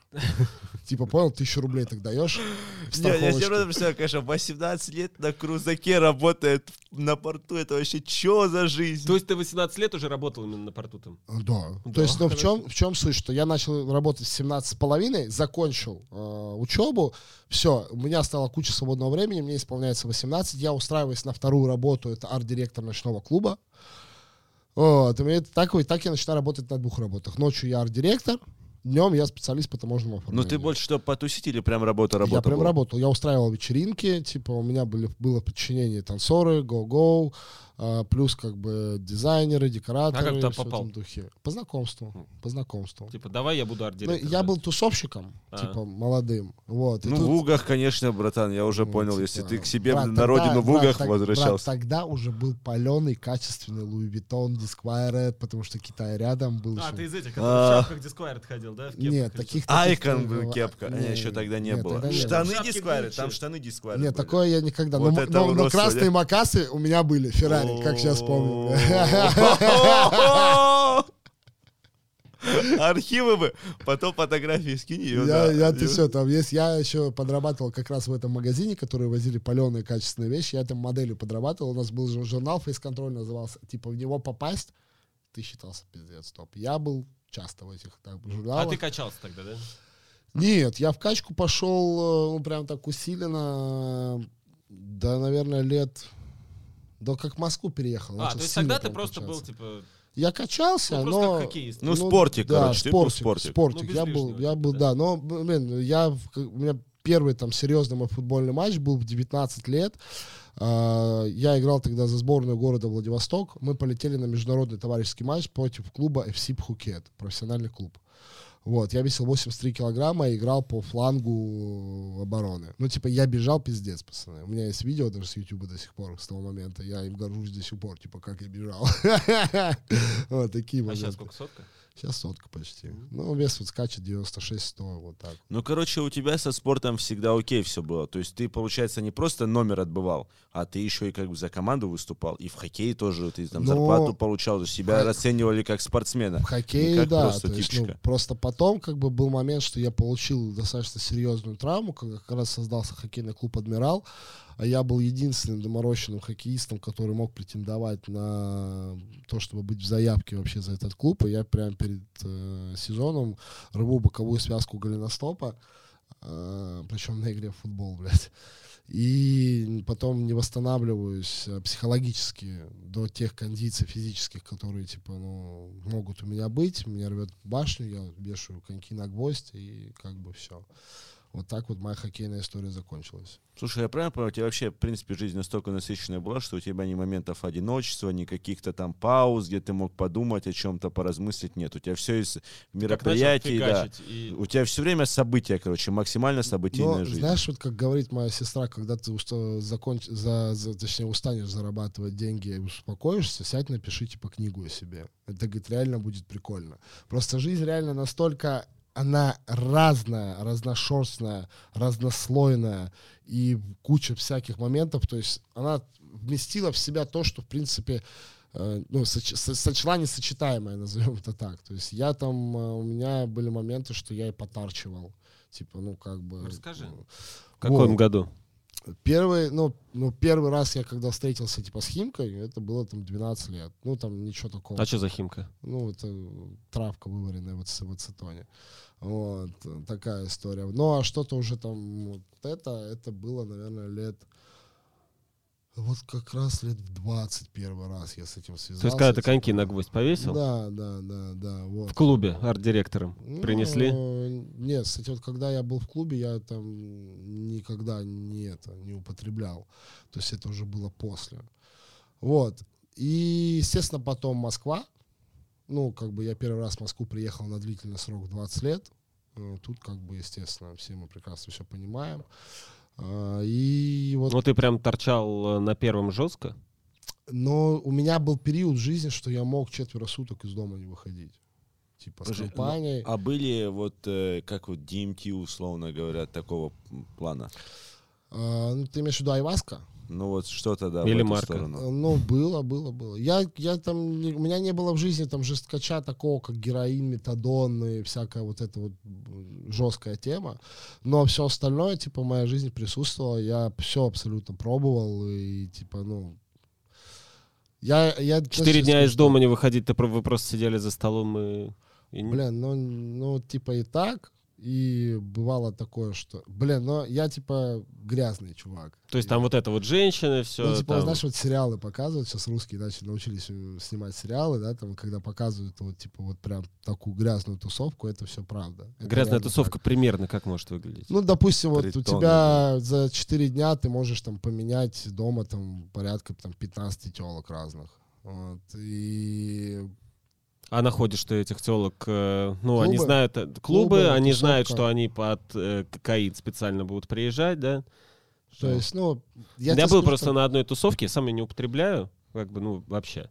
Э, И я прям видел, когда люди, вот как ты смотришь фильмы про зомби, ага. и там были девчонки, и они прям вот к этому столу, где насыпано, они прям идут вот из, из другой комнаты просто как зомби, у них вот просто, они готовы на все, чтобы им вот насыпали. Это, понимаешь, такая... Просто Москва — это висячий город. Жестко висячий город. Ну, типа, прям люто. То есть, ну, а, а так как я человек э, в тусовке достаточно знаменитый, но потом вовремя из нее ушедший, так сказать, и то, что сейчас дошло до того, что я плюс то, что Инстаграм там не вел, все дела, я там э, приезжаю на тусовку в речную, да, а меня люди там 4 года не видели, допустим, они говорят, да, мы думали, тебя посадили, убили, мы не знали, что с тобой случилось, я говорю, а написать, типа, спросить, как дела, но то, что ты уходишь, типа, из тусовки, и все, тусовка тебе забывает. Тем более, если ты там не ведешь социальную сеть, то, в принципе, ты становишься им неинтересен. Но как бы вот мы как раз с лучшим другом, когда пошли именно в Москве уже крупные бабки, мы ушли из тусовки, вот прям вдвоем так хлоп, и все, и как-то все настолько... А почему в один момент решили завязать? Устали. Стало неинтересно. Ну, типа, понял, все, все уже настолько было обыденно, неприкольно, и все эмоции были уже растрачены. Ну, блин, мужики... Ну, я- типа, условно, грубо говоря, ой, еще одна челка, которая снюхает дорожку у меня с члена, да, типа, уже типа того. надоело. Ну, типа, да. И понимаешь, так, и тут самое, самое страшное в этом во всем, что ты теряешь э, вкус к жизни. Понимаешь? Вот я понимаю там торчков, которые не могут слезть, потому что как бы ты вот эти вот эмоции Но обычная жизнь, она никакая, Она- кажется, она- дофаминовая яма, она у конечно, них возникает, конечно. и все. А тут как бы, почему я как бы много работаю, много занимаюсь спортом, потому что, ну, типа, я от этого кайфую, мне это нравится. Я вот своеобразный наркоман. Ну, как бы, вот как говорят, понимаешь, нет, не бывает бывших наркоманов. Это факт. Просто те люди, которые заканчивают там с наркотиками, либо они уходят в более жесткие наркотики, либо они находят другой наркотик, который вообще не связан с наркотиками. Это работа, это отношения, Команда это там команда, да, то есть, ну, как бы реально, понимаешь, и, и тут я реально осознаю, что, блин, я реально этому периоду в жизни безумно благодарен. Безумно. У меня родители знают это все. Сестра знает обо мне вообще все. Вот прямо от А до Я. И я теперь понимаю, как жить не надо. Вот реально, как жить не надо. Потому что я сейчас смотрю на некоторых людей, которые были тогда со мной в тусовке. Я смотрю на них сейчас, и мне страшно. Мне реально страшно. Ты, ты этот опыт, ну, сколько ты торчал? Года два, три? Ну, прям так, чтобы сильно, наверное, года три. Вот так, чтобы, ну, знаешь, система. Это называется система, когда ты пятницу, субботу, ты сто процентов в клубах тусуешься, висишь, как бы еще и четверг можешь зацепить, там, когда облака работали, как бы такая история. И ты вот этот опыт, что ты торчал, ты считаешь, что он дал тебе много, и он положительный? Или ты считаешь, что вот этот опыт, он, наоборот, тебя чуть тормознул? Я тебе скажу так, что я извлек из него много положительного для себя. Он по-любому стрёмный. Он по-любому стрёмный. Он по-любому где-то меня затормозил. Я в этом не сомневаюсь. Но мне реально тусовка дала очень сильные связи. Очень сильные связи. Мне тусовка дала а, такие эмоции, которые, ну вот, когда ты реально голливудские фильмы смотришь, вот Великий Гэтсби, ой, или да, даже Великий Гэтсби, там, Волк с Уолл-стрит, Бля, мужики, ну, ну, не- вы, вы все смотрели, все же хотели побывать в этой роли, в роли Ди Каприо, как это Ну, все. я не хотел. Ну, Ты не хотел, кто-то хотел. Ну, и, Ну, и- просто и таких, понял, как- вопрос в том, смотри, вот условно, я понимаю, о чем ты говоришь, но тут же надо тоже точный посыл давать, что из этого скорее проще не выбраться, чем выбраться. Конечно, совершенно Потому верно. что это создает прецедент для обычной повседневной жизни, когда люди перестают вкус просто нахождения себя живым, типа, чувствовать, понимаешь, Вот я и об получать от этого говорю, удовольствие. Почему я, наверное, рад, что это запрещенные вещества, потому что большая часть людей, она слаба, она слаба, и она не сможет из этого выбраться. 200% я на это даю. У тебя был передоз хоть раз чем-нибудь? Не. То есть ты всегда был в порядочке под этим? Да. То есть, ну, как бы, я, у меня всегда такой момент, что я, я не люблю бухать, потому что мне, блин, э, алкашка отключает память. Их вроде бы было весело, круто, а я не помню. Типа, бля, как так? Поэтому, как бы, ну, а тут я всегда в реальности, тут я всегда, типа, понимаю, что происходит, и, ну, как бы, все хорошо. Поэтому, как бы, такая история. Но когда я улетаю за границу, когда вот особенно был в Штатах, когда ты заходишь в эти супермаркеты и видишь, бля, я, конечно, да, мог себе позволить, типа, где-то спливчик сделать, там, вся эта вот эта история. Давай дальше. Ты уезжаешь, почему ты уезжаешь в Москву? А, Тесно стало, очень. Очень Все есть, тесно. деньги есть, благодаря Ну, э, нет, чиновничьей деятельности. Я, я скажу, да не, у меня на самом деле было куча проблем. Э, Была куча проблем. э, Была, был период жизни, что я уезжал в Корею жить. Почему? Я жил в Пусане. Ну, так надо было.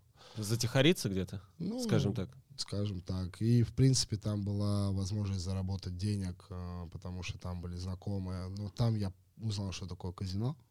Ну, Мгм. Настоящее, нормальное. Вот, рулетка и все в этом духе. В Пусане. Да.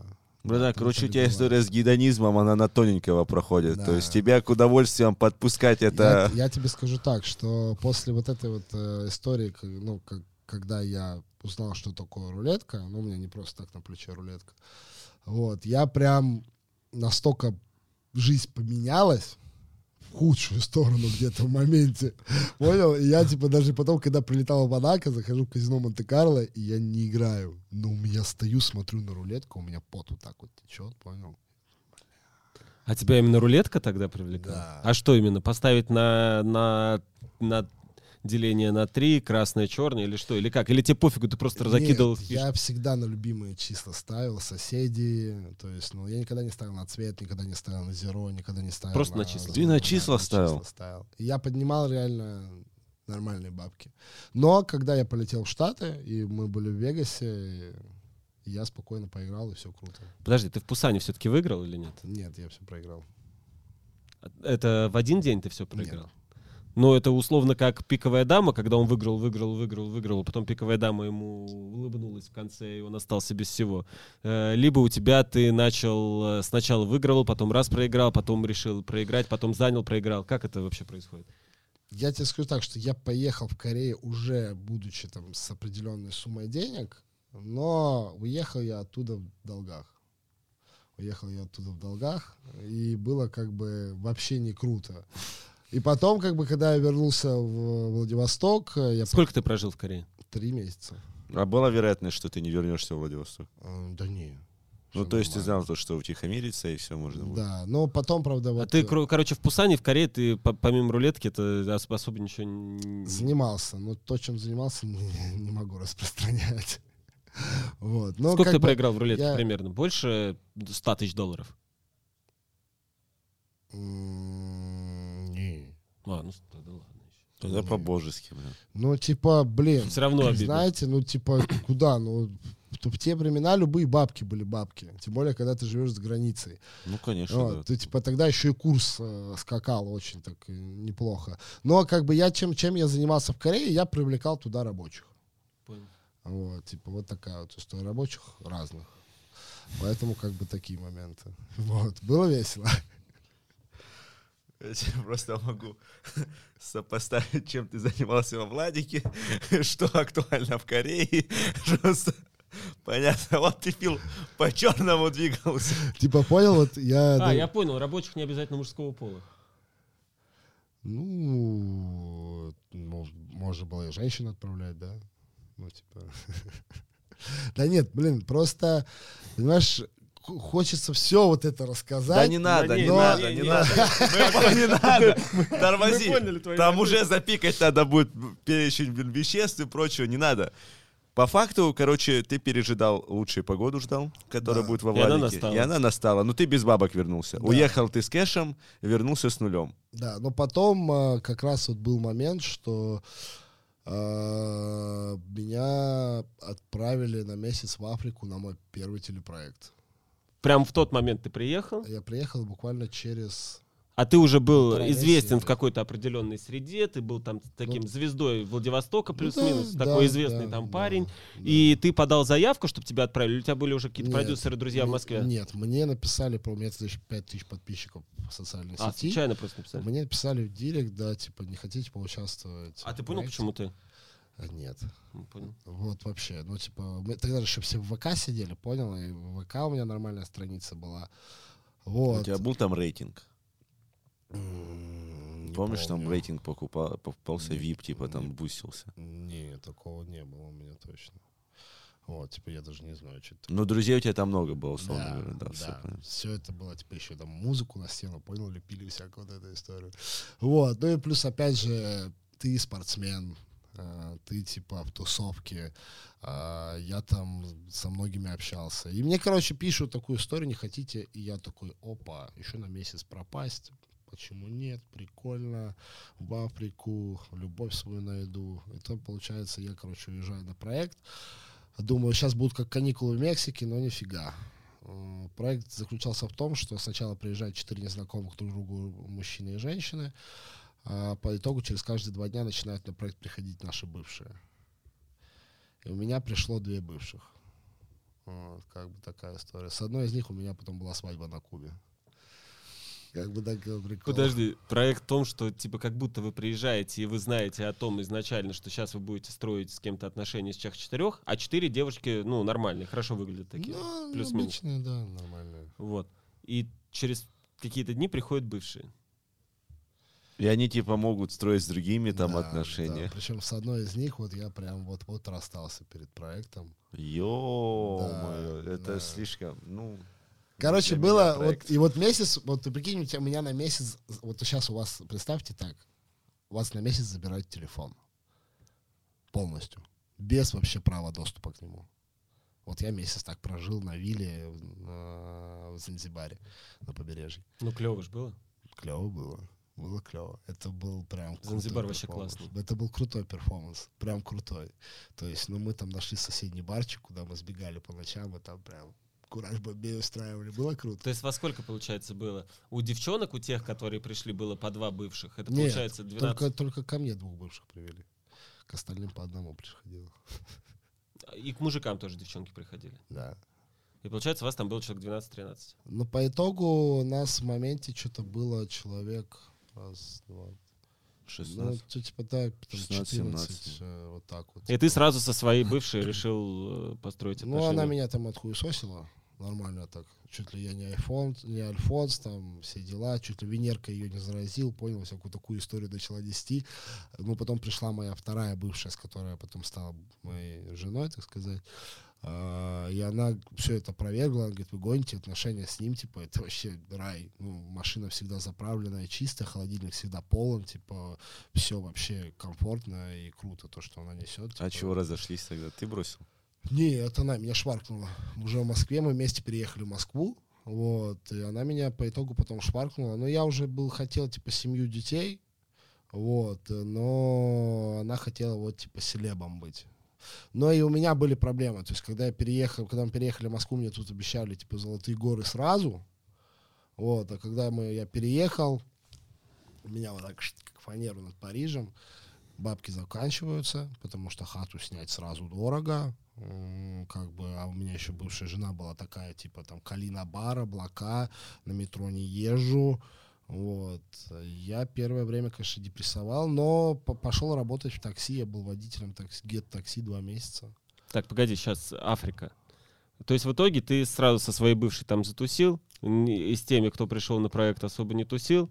То есть фактически ты там особо э, это беспорядка не устраивал. Не, ну, я, я, знаешь, меня погоняло, мне дали агал. Агал делать, типа, понял? Потому что я конфликтовал сильно.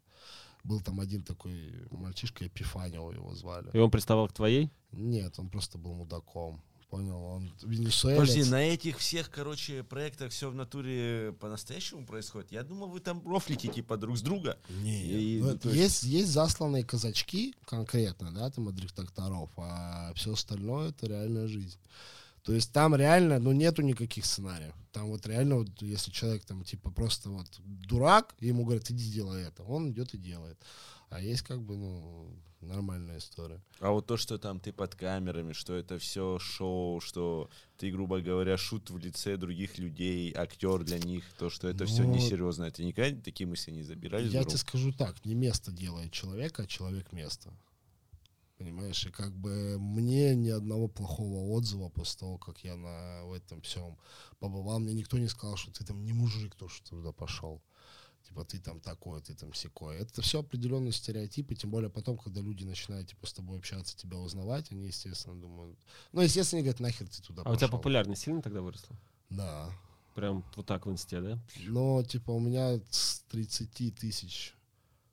Ну, вот у меня после первого проекта было 30 тысяч, а когда я пошел на дом, дошло до 170. А, смотри, у тебя период, ты едешь экс в Африке, там нормально тусуешься, зарабатываешь там какую-то котлету. Вообще ничего. Вообще ничего, Вообще просто да, ничего. для повышения популярности.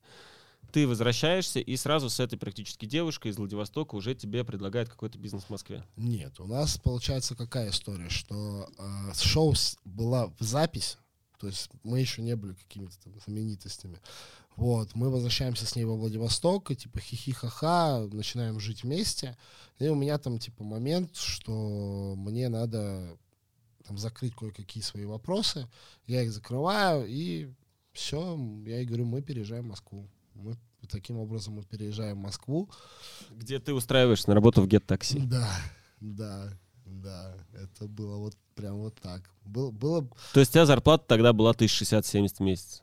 Да, мне кажется, я и столько не зарабатывал. Типа, по большей части, потому что у нас с ней в отношениях... Погоди, ну ты же столько... Ну понятно, что все равно ты там, да, ты всосал э, в рулетку. Но судя по твоим словам, ты должен был прям ворочать до этого миллионами.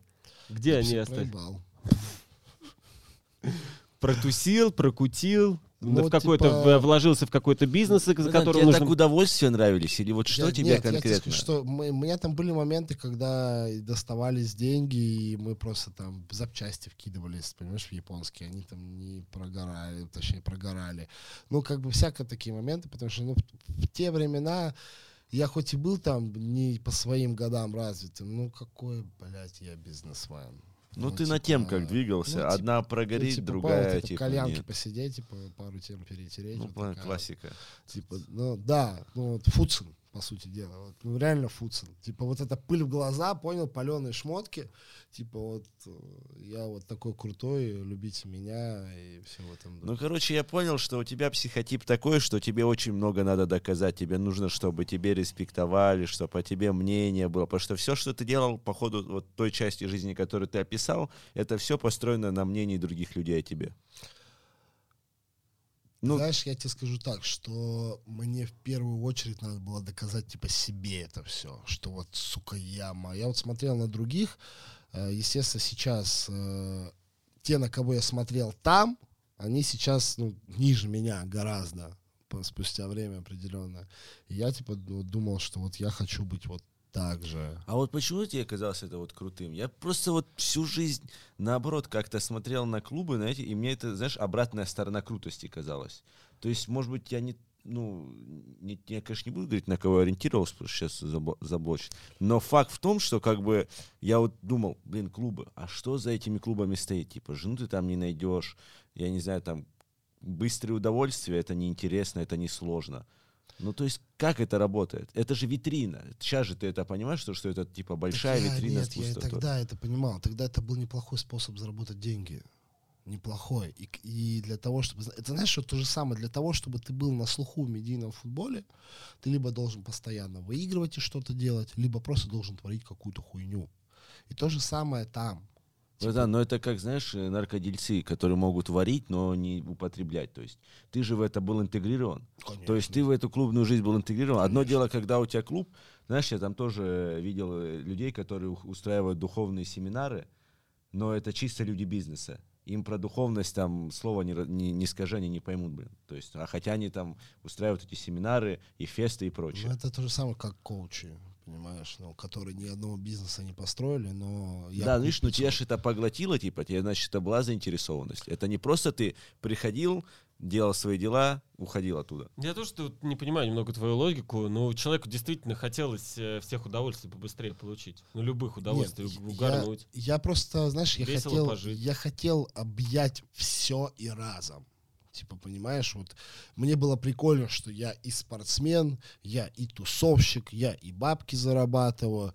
Ну, как бы, знаешь, вот вроде вот все Ну, типа, прожектора типа, светят на тебя. И ты не для того, чтобы это там э, о тебе говорили, а ты просто сам от этого кайфуешь. Это то же самое, вот для чего я хожу в зал. Для чего я вот, типа, ну, постоянно тренируюсь.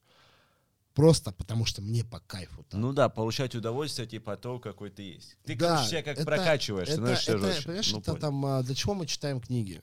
Вот для чего? Для, это, это работа, это все работа над собой. Для чего мы общаемся там с более качественными людьми, назовем это так, с а, людьми, которые могут тебя действительно чему-то научить, почему мы им задаем вопросы, которые а, нам где-то как-то в жизни помогут. Это же все учеба, работа над собой, и это самая сложная работа, которая может быть. Ну, как бы по-другому невозможно. И когда ты начинаешь, вот мы же состоим не только там из нашего финансового составляющего, там, физических э, кондиций, э, психи- псих- психотипа, там, да, это. все. Ну, карти- картинка должна складываться абсолютно из всего. По-другому не получится. Ну, типа, ты можешь быть э, э, там, в 20 лет ворочать там бизнесом э, и там что-то из себя представляет, но потом в 35 лет ты будешь э, просто пиздоболом, который будет на каждом углу рассказывать, какой он крутой был в 20 лет. А может, может быть наоборот, ты можешь 20, и в 25 лет пообжигаться, посмотреть абсолютно всего, перебрать все сферы деятельности, перебрать всех, э, все ну да, слои и, конечно, людей. прийти к успеху. И по итогу, при- за счет жизненного опыта, ты приходишь к определенному успеху. После, после такси ты у тебя был в жизни Дом 2, Америка, еще бизнесы в Москве. да. Не, Америки еще не было. А, после Дома 2 Америка Ты была уже... сначала, когда- сначала у тебя как у тебя случился Дом 2? А, Но вс- у меня всегда, типа, был такой момент, что мне надо было держать определенную марку. Надо было держать определенную марку, что я там Фил, тусовщик, а, чувак, который зарабатывает там на рекламе, всякие такие моменты. Погоди, у тебя перед Домом 2, и тем моментом, когда ты работал в такси, как ты потом из такси ушел, начал деньги делать, прежде чем Связи. Дом 2? Связи. Просто начал... поп- Вот, знаешь, э, до смешного я попал в тусовку в Москве в моменте. Просто случайным образом. И начал вот благодаря этой тусовке заводить связи нужных людей. Эти нужные люди начали подтягивать. Коля Осипов из этой тусовки? Коля Осипов вообще случайно появился в моей жизни. Мы решили поиграть в футбол. Типа, мне захотелось в Москве поиграть Ну, в футбол. Да, он э, гораздо Ну, позже давай появился. позже. Да. Э, а, Вот. вот, короче, ну, определенные связи, определенная сфера деятельности и... Чем ты начал всё. заниматься? Нельзя. Да он, ну, на темках. Просто человек двигается на темках, типа, ну. Ну, типа, понял, ну, ну, вот это вот, э, вот реально, как говорят, что купи-продай, назовем это так. Вот просто вот купи-продай, а, где-то посреднические моменты, где-то кого-то с кем-то свести, получить свой процентик. А, Вот на этом реально можно было вот прям хорошо подниматься. А, И как бы потом просто удачные инвестиции, э, и все. Вот как бы так, потом уже я... То есть ты сначала заработал там энное количество миллионов, например, да? На каких-то этих вещах. То есть, условно, за какую-нибудь одну сделку ты мог там миллионов 20 поднять. Нет, это очень много. Ну, Нету пять, такого два, процента. один. Ну, можно было пятерку, можно было трешку, можно было 500 тысяч. То есть я никогда не И стремался таких сделок мо- могло быть в месяц 10, например. Ну, нет, это, конечно, слишком. Вот. э, Ну, я там У меня не было ни разу, чтобы я там месяц заработал там более там 10 миллионов. Ни разу в жизни такого не было. Вот, там доходило там где-то как-то к этому. Ну, то есть в месяц ты мог там 7-8 лямов Да. залу- залутать уже тогда. Да, И потом ты инвестировал. да. И куда инвестировал, тоже нельзя. Ну, лучше не надо. Да. Но это инвестировать э, можно в крипту, инвестировать можно в бизнес, инвестировать можно можно, в в, можно жилье. инвестировать. Мо- ну, нет, я, во-первых, там, а, так сказать, э, связался с людьми, которые там знают в определенные темы лучше меня, им доверился, а, так вот не побоялся дать денег, э, и как бы они начали эти деньги крутить, и я, так сказать, просто пожинаю плоды. Вот и все. А потом, ну, как бы еще кое-что, еще кое-что. То есть сейчас ты условно на про- процент этих инвестиций Да. основное. Ну, плюс у нас там есть белый бизнес, э, тоже небольшой э, кофейни. Вот. Немного, но зарабатываю. Вот, как бы такие моменты. Кофейня Где кофе что-то приносит? купить? А? Где могу кофе купить? А, На луче. А, вот эти все. Кофе твой друг. Да, это твои? Да. Я совладелец. Их. И кофейни хорошо приносят вообще? Ну, не, не супер. То есть они за два года мне принесли там меньше, чем я за месяц зарабатываю. Вот, Как бы такие моменты.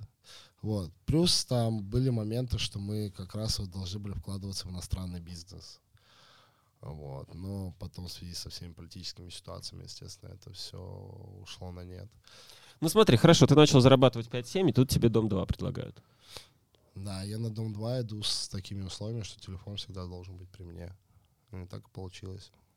Ну, а потом я возвращаюсь с Дома 2. Да про дом 2 ты расскажи что-нибудь. Блин, ну чё, 4 месяца на Сейшелах, э, спустя 3 месяца мне уже поехал. Боже, Дом 2 что, на Сейшелах снимался? Да. Я думал, Дом 2 это где Степа Меньшикова Романа Третьякова бьет со спины. Да, это Майя Абрикосов. Да, моя прикольно, я только... Я вот- у меня Дом 2 как там остался. С Ромой Гриценко, с э, этим. который А, щас- из Насворти вот этот Да, тип. да, мы вместе были на Сейшелах. Ты его бил там?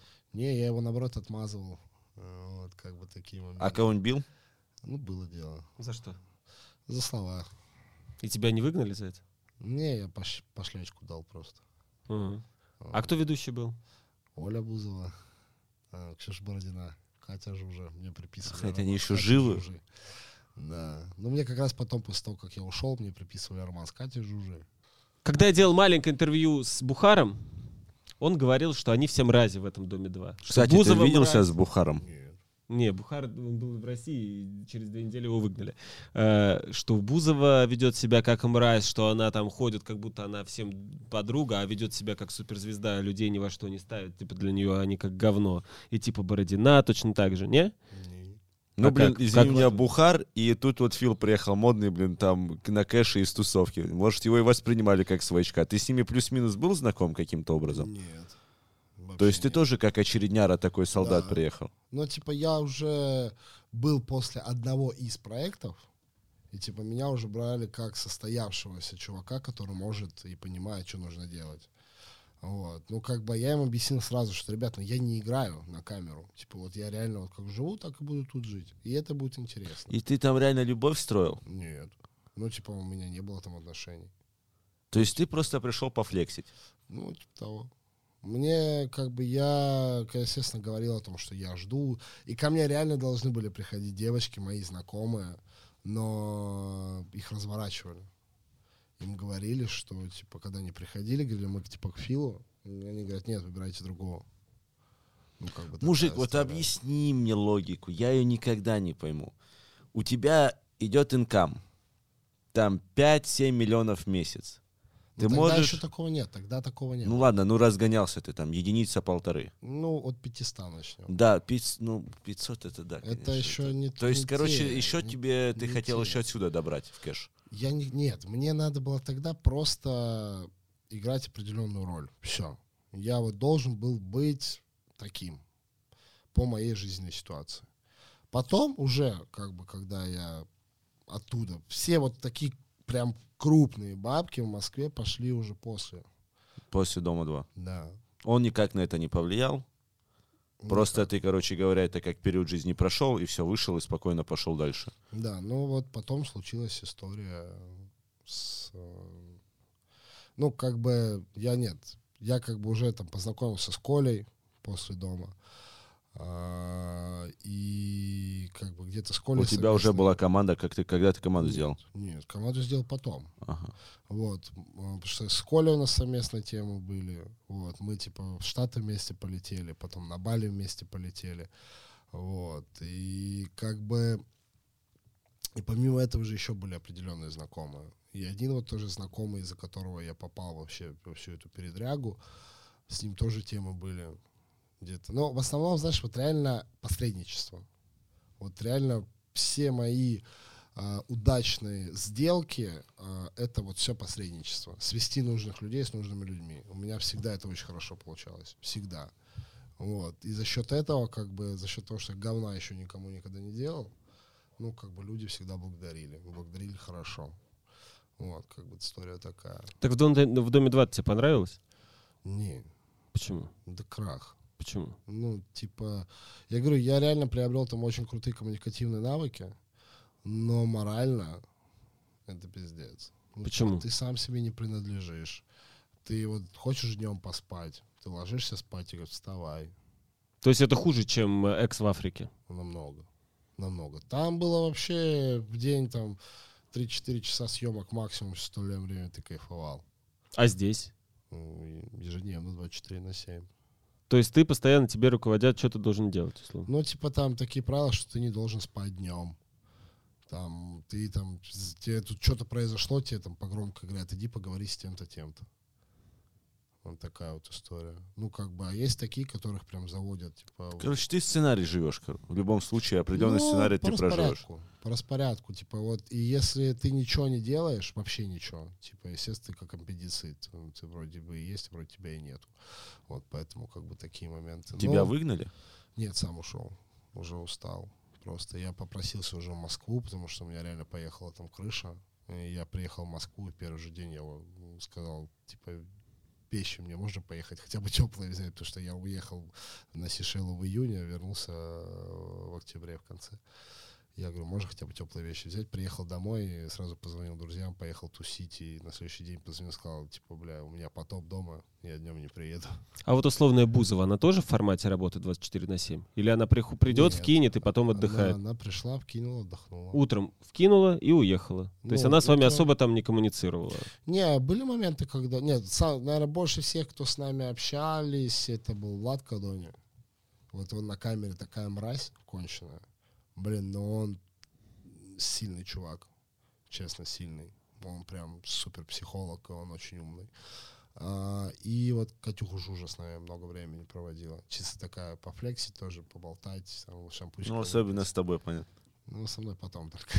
А Бузова просто отработать номер и уехать. Но она, знаешь, вот она реально в моменте искренне переживала за некоторых ребят. М. Реально, ну, прям, Подожди. Да. Вот, Вот это вот вся херня, которая там Да. происходит. Типа там есть что-то, что делается реально. Типа. Да, ну, типа, да. И это, прикинь, это факт, от этого, ты от этого не уйдешь. Страшная тема, просто понимаешь, что же человек понял. Это удивительно. Это, ну, типа, и прям, и там и реально же многие люди оттуда, блин, Лерку Фрост сейчас возьмите, это одна из самых ярких участниц. Она сейчас э, там вообще в топах э, политиков что-то там делает. Ну, типа, Дом 2. Понятно, это, короче, вот раньше, как Ка- э, Кендрик пел, Инстаграм best way to promote a pussy. Да, Вот да, то же да, самое, да, Дом да, 2 да, best да. way to promote a pussy, блин. Это факт. Это факт. То есть, ну, девки реально после дома очень многие очень хорошо вышли замуж. Э, И типа такая вот история. У кого-то там миллионы в Инстаграм. В чем логика? Ты живешь в России, здесь типа девушек просто триллион, и ты, Я себе, не и ты себе я- я берешь не- типа из дома 2, они реально вот себе Я нашли ни- хорошие. Я, я никогда не понимал этого, знаешь, вот, но это типа, знаешь, вот а, я типа встречаюсь с миллионом в Инстаграм, в социальной сети. Это, это только хуже, наоборот, твою жизнь, мне кажется, делает. Ну, все у всех разные люди. То есть, понимаешь, вот я сейчас тоже, мне не нужна, типа, там, блогерша, Ну, либо понятно. еще кто-то. Я, типа, ну, мне нужен просто партнер по жизни. Я не могу, Типа, короче, людей понять. Вот хоть убей, я понял, вот у меня есть мои правила и другие правила. Я другие правила считаю кусками, ну, знаю, вообще непонятными для меня. Вот это сложно мне осознать, что это Ну, реально... Я, я тебе о чем и говорю, поэтому, типа, у тебя... Я так же, как и ты был до того момента, пока мне не пришлось побывать вот в этом во всем, в это во все окунуться. И я реально сейчас, типа, смотрю на определенные вещи, типа, ну, ну да, это как само себе разумеющееся. Ну, типа, вот так люди живут. И ты от этого не уйдешь. И я не могу их осуждать. Ну, вот, типа, вот кто-то хочет ездить на Кулинане, да, а кто-то хочет там тратить миллионы на Миконосе. И кто прав, кто виноват. А кто- кому-то вообще комфортно жрать шаурму э, где-нибудь там на остановке. Понятно, это уже история вкусов и того, как человек живет. Ты приходишь из дома 2, у тебя уже куча связей, у тебя уже есть пассивный доход. Ты, в принципе, уже обустроил свою жизнь. Но еще не до конца. Мне тогда как бы я начал выходить потихоньку на нормальные цифры, на которые можно существовать в Москве, но не жить. А я хотел жить. Вот, и, естественно, как бы начал э, после дома уже прям level up такой пошел. Прям хороший. Ну и реально там где-то реклам��а очень хорошо, там магазин начал рекламировать, такая история. И Сколько ты максимум за рекламу получал? М, По-моему, 1150. За один пост Да, в теле, в инсте. да. А месяц? Сколько? Ну, больше ляма, наверное. Ну, что-то в один месяц у меня был благодаря рекламе что-то 1600-700. Такое вот. Ну, все равно прилично это не ролики Прилично. делать, а просто посты бахнуть. Слушай, а как ты инвестировал все эти деньги, которые ты начал зарабатывать? Ты э, купил себе где-нибудь дом, ты купил себе квартиры. Ну, вот у родителей полностью все обустроил, но там еще надо до конца сделать. а, Дом взял? построил. Владике? Не-не-не, в Белгородской области. Отремонтировал, построили баню. А, Вот. Ну, типа, все сделали красиво. Но, честно, вообще себе ничего. Вот сейчас сестре квартиру купили. Себе прям вообще ничего. Но я отдыхал. Я прям... Я, то есть, улетаю стабильно, там, минимум начиналось у меня с месяца. А, Я, в принципе, такой человек до всех ситуаций, которые возникли за последние, там, три года у нас а, в мире, да, там, я из э, года, всего полгода жил э, в Москве. То есть, по, по сути, я всегда думал, что я, типа, корни в Москве пускать не буду, мне здесь ничего не нужно.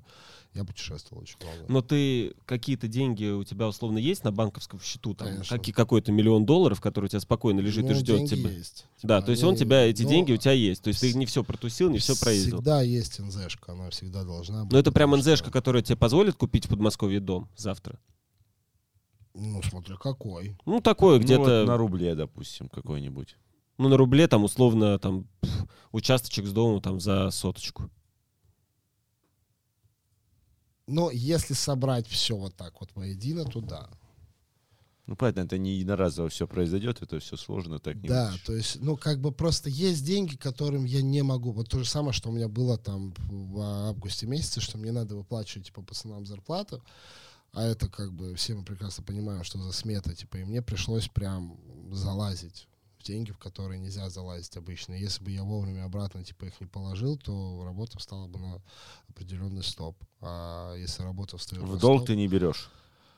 а, бывали моменты такие, брал, брал, вот даже прошлым летом я, типа, корешу позвонил, полтора миллиона мне на сутки нужны были. Вот. Вот так вот резко. Ну, надо было просто. Ну, на следующий день отдал. Есть у меня там близкий товарищ, вот как раз он, он же мой бизнес-партнер. Вот, э, в принципе, для нас друг другу там дать миллион в долг это нормальное явление, абсолютно. Как ты уехал в США вообще? У тебя же был такой период, насколько я понимаю. Ну, э, мы поехали с Колей. Они меня позвали, потому Это что вы уже познакомились с мы Колей? уже познакомились с Колей.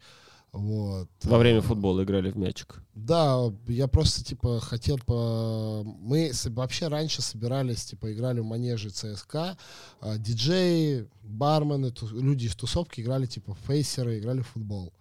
Вот. И туда как-то раз приехал Коля, говорит, ну, типа, у нас есть где поудачнее побегать, типа, мы менялись телефонами. Я потом его как-то набрал, вот, начали ездить на футбол. Потом у меня, не помню, какая-то у меня появилась тема. а, И я подумал, блин, надо вот Коля тот-то может мне, типа, мне помочь. Я ему набрал, мы встретились поболтать, и что-то с этого момента начали прям близко общаться, дружить. И вот прям за это время я могу сказать, что мы стали очень близкими друзьями. Несмотря на то, что там я во многих моментах, типа, где-то его там ругаю, не одобряю, и там где-то могу даже на него обижаться в каких-то моментах, но все равно это значит, э, либо я его принимаю, либо нет. Вот он такой, какой он есть. Вот то же самое, что для аудитории сейчас. Вот типа вот его, его, его аудитория воспринимает, либо не воспринимает. А чем тебе сейчас условно не нравится?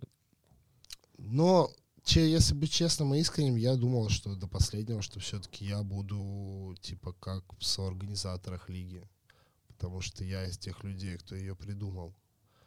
Вот, как бы такие моменты. Но он, как бы, Коля всегда очень грамотно разговаривает.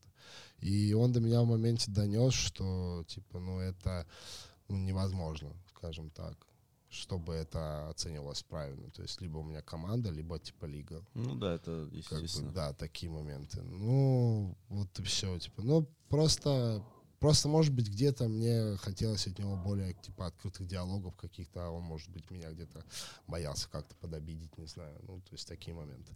Я всегда ему говорил, что, типа, для меня в дружбе самое важное говорить вот то, как оно есть. Вот прям вот то, как оно есть, так ты должен говорить по факту. И тогда, типа, никаких там недопониманий, чего-то не будет. Ну, у нас реально возникали с ним а, моменты, когда были, было недопонимание определенное друг По друга. футбольному или вообще до этого? А, бизнес?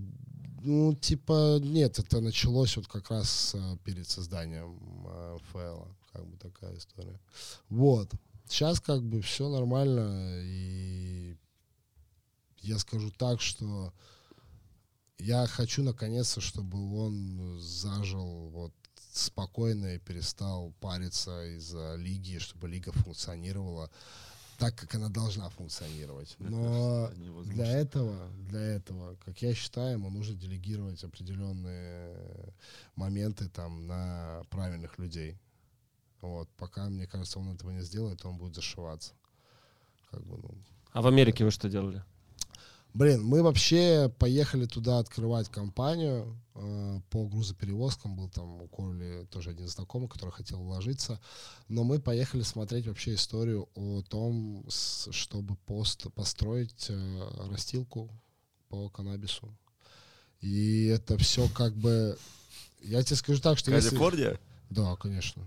Если, там э, реально, если бы не лига и не команда, то я бы сейчас был э, совладельцем такого проекта. официальную вы хотели? Конечно. Все, все, все уже было готово, уже были вложены первые деньги. И как бы это... вот А сумма нас, инвестиций какая, если не секрет? по- около полутора миллионов долларов. Ну, там, естественно, наш вот товарищ э, по итогу туда улетел с концами, и там сейчас вот этим бизнесом... Не знаю, мы сейчас не так плотно общаемся, и как бы э, этот проект для нас умер, вот, а как он там сейчас развивается, ну, там все уже было вот все, типа... И я реально думал, что я перееду в США. И как ты три месяца там прожил? Да не, мы там не три месяца были, мы там были что-то 14 дней. А, понял. Вот. Тогда я тоже так же был. Не, но там, я тебе скажу так, что первые два дня у меня было отторжение от LA. Ну, на Бомжи, третий день, типа. на третий день я взял корвет Стингер, свеженький, от- откинул вверх, взял спливчик и просто, просто кайфовал от того, что там происходит, кайфовал от всего. Кайфовал от похода на матч NBA Golden State Warriors против Лос-Анджелес Лейкерс. Кайфовал от похода на матч НХЛ Лос-Анджелес Кингс против Лас-Вегас Найтс. Ты, братан, если бы ты был обсажен, если бы там даже бомжи бы дрались тебя на глазах, ты Да под это нет, тоже Ты кайфовал. чё? Ну, ты прикинь, ты идешь на матч национальной футбо- футбольной лиги, типа НФЛ, а у тебя 90 тысяч зрителей живых на Хотя, да, регулярном вообще матче, а в перерыве чувак, у которого Грэмми выступает, обладатель премии Грэмми. Как от этого не кайфовать? Это, это же это разъеб. Это разъеб. Ну, все. И как бы, естественно, там в обсерваторию Гриффина съездили, там, да, куча всяких мест, типа, ну, прям очень круто. И я тогда задумался о том, что я хочу жить в Америке. Реально хочу. То есть, ну вот, мне все понравилось. Ну, Калифорния, опять же. Ну, опять же, я тебе скажу так, что я, я супер приспособленец. То есть я могу приспособиться абсолютно ко всему. Но только если это не прям лайт, вот такой режим, ничего не делать. Я типа, ну, даже когда на Бали прилетаю зимовать, вроде бы я должен там сесть и кайфовать, но я там тренируюсь пять раз в неделю, типа постоянно в движухе куда-то езжу, что-то делаю. Вот. Нет у меня такого, чтобы я сидел на месте. Давай так. Ты побыл там, захотел сделать. Сейчас у тебя команда. Что ты вообще вот дальше хочешь? Что тебя вот сейчас, после того, как ты прорабатываешь свою, э, свою жизнь, свое детство, свое будущее, какие у тебя, какая у тебя сейчас мотивация? Ты уже мальчик, которому скоро тридцатка. Да. Плюс-минус. Ну, через два года, да. Честно, хочу вот прям развить бренд, как реалити, да, чтобы он спокойно без меня мог функционировать. И от этого бренда хочу спортивную детскую академию и э, хороший центр по восстановлению профессиональных любительских спортсменов. Вот, вот, вот такие планы на ближайшее будущее. Это очень хочу. А что бы, если бы у тебя сейчас был бренд Броуков, ты бы делал с брендом Броуки? То же самое? Возможно, да. Но на самом деле у вас за счет того, что у вас, э, наверное, народная история и не настолько заточена под спорт именно, у вас разветвление гораздо больше. Я бы открыл на вашем месте крутую пивнуху. Вот прям пивнуху. Кайфовую, стайловую, с именно... Прям, Я бы тоже открыл кайфовую, стайловую пивнуху. Вот прям, типа, знаешь, так вот прям э, хороший какой-нибудь качественный лофт. Я думаю, тир лучше открыть. Тир? Почему тир? Не знаю, мне стрелять нравится. Я входил бесплатно, стрелял. Я вчера в объект ездил, тоже со всего пострелял. Блин, надо будет тоже съездить. Я кайфанул, да. Вот. Но, но типа, вот, знаешь, вот вам даже если э, открыть какую-то, блядь, столярную мастерскую, оно тоже зайдет, потому что это народная история. Ну, типа, вот прям... Но вот прям крутую, именно крутой прям бар, в котором будет качественный люгер и все в этом духе, это прям святая святых. Единственное, в баре можно вафлиться на деньги, так? Можно. Ну, опять же, я не сомневаюсь у вас ни разу. Мне кажется, что пару хороших промо и удачные районы, оно прям супер может стрельнуть. Тем более мы же не говорим сейчас о помещении там тысячу вот, квадратных вот метров. Вот такое просто с Почему ты говоришь именно о детях и о реабилитации? Ну, наверное, потому что я сам связан с травмой и не хочу, чтобы э, пацаны, э, спортсмены, ну, типа, не имели возможности у нас в России стрелять и не хочу, чтобы, короче, их гасили. Я хочу, чтобы им давали рост. А потому что что, что самое главное в этом? Спортивное воспитание э, в спортивной академии и потом правильное восстановление при травмах. Ну вот, наверное, вот так. Я ну да, хотя бы трамплин обеспечить, а дальше уже да, да, как то у есть них пойдет. Я бы с удовольствием, может быть, открыл еще какое-нибудь именно э, там агентство по связям, ну сейчас это очень сложно, да, чтобы отправлять э, за границу детей на просмотры, как хотя бы на просмотры. Хотя бы на просмотры за собственные бабки. Ну, слушай, у тебя вообще вот эта история агентская развита. То есть у тебя же там ты Гаучу где-то нашел. Ты Гаучу тогда нашел, когда в Америке был? Нет, это спортивный директор у нас, Макс Туман. Вот сегодня мы на подкаст поедем, с ним познакомимся. Это он, это он вытащил его. Вот. Ну просто потом, грубо говоря, Макс дает игроков, а я уже Принимаешь стараюсь решение. Э, для игроков, типа, знаешь, вот э, сделать так, чтобы им было супер комфортно. Вот и все. Чтобы там они потом, даже как сейчас, допустим, если Салим уйдет, я думаю, что он будет уходить э, с кровью, сердцем вливающейся. Поэтому это сто процентов. Потому что реально, ну, как бы все пацаны, которые, типа, ну, играют в команде, они не скрывают, что они играют из-за меня. Из-за отношения в команде. Из-за, там, Арама где-то, Макса Тумана. И вот за счет того, что вот этот вот симбиоз внутри команды происходит, как бы, ну, блин, зачем у меня, у меня там Али- Алик Мухудинов, который уже все в своей жизни, у него все есть. Ну, типа, все, что и спортивная прошлая карьера, деньги. Нафига ему в своем возрасте выходить и рубиться? Ну, типа, а он кайфует от этого. Ну, конечно, нет, это эмоция, это тоже нужная вещь в жизни. Сам Мне Глушак звонит недавно на днях, говорит, посмотрел игру, все, короче, не это, меня все, все, я это, давай на следующую игру, все, короче, я буду. Понял, такая история. Давайте без глушака лучше. Ну что, давай, мы уже два часа сидим, уже все задолбались. Я надеюсь, что после окончания сезона мы с Филом поговорим уже о том, как мы сыграли на стадионе «Газпром» арена. Только давай мы в этот раз победим, вот преемственность, чтобы была по-честному, что как бы часы забрал, братан. Где мы, блин, в Санкт-Петербурге? Часы забрал, золото МКС забрал. Две сотки торчат. Да, ну Мы две сотки там там мы договорились, да. По налику поработаем. По налику, да, пожалуйста, привозите. И там уже встретимся.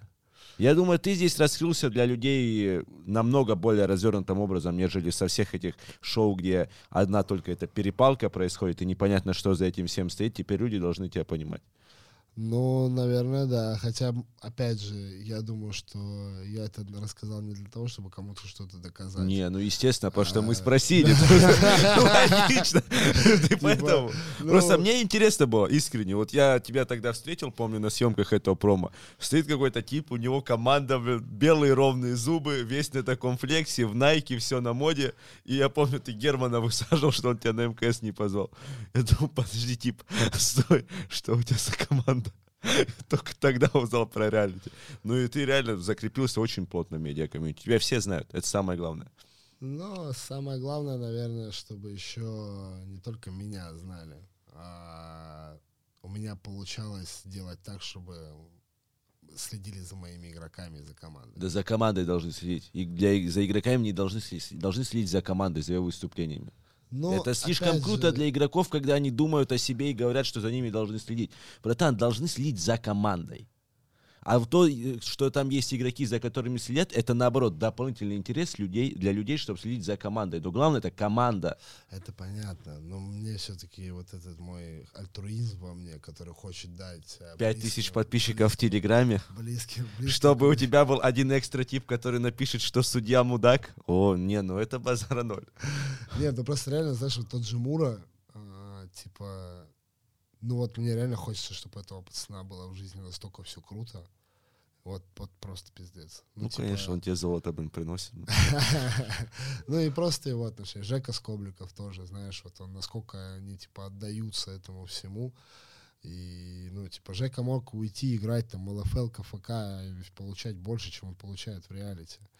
И, типа, но он этого не сделал. Он просто остался здесь, и ему Да не, банда у тебя в полном порядке, я респектую.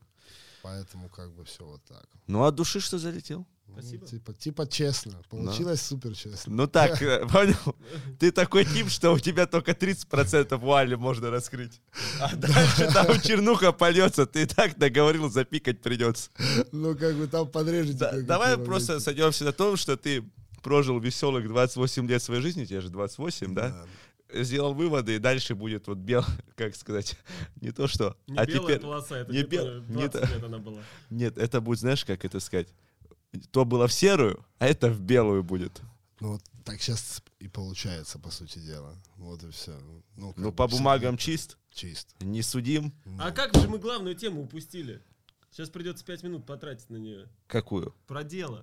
А, дело. А, дело. Реально, откуда оно у тебя и как появилось? Короче, рассказываю. Эта история какая? Э, Получается... э, Получается, что у меня был друг, у меня был моментик, мне дл- ко мне на квартиру, с- когда мы там были с товарищем, ну, к ему на квартиру, нам должны были привезти денежку, э, наш водитель, а его взяли в плен чехи. И, короче, мы... У меня кореш спалил это по камере, что водитель не один. И как бы выходит ко мне, говорит, он не один. Типа, мы это все спустили типа до тормоза, потом на, на балконе стоим, курим, выезжает 200 полностью тонированный. Типа, мы понимаем, что какая-то левая движуха. И по итогу потом, через, спустя сутки, СОБР принимает этих чехов. Этот друг мне во всем помогает. Собственно, до чего я это рассказал, потому что сомнений у меня в нем не было. Реально помогал. Ну, потом он мне звонит и говорит, слушай, типа, тут э, есть история, я говорю, законно? Он говорит, да, все законно, все вообще, типа... Ну, как и все в твоей жизни. Ну, типа, да. Вот. Ну, реально, все нормально. Я говорю, ну, окей. Вот. Ну, по итогу я там подписываю некоторые бумаги, а потом оказывается, что эти бумаги были липовыми. Мне дали на подпись липовые бумаги. И из-за этих бумаг я...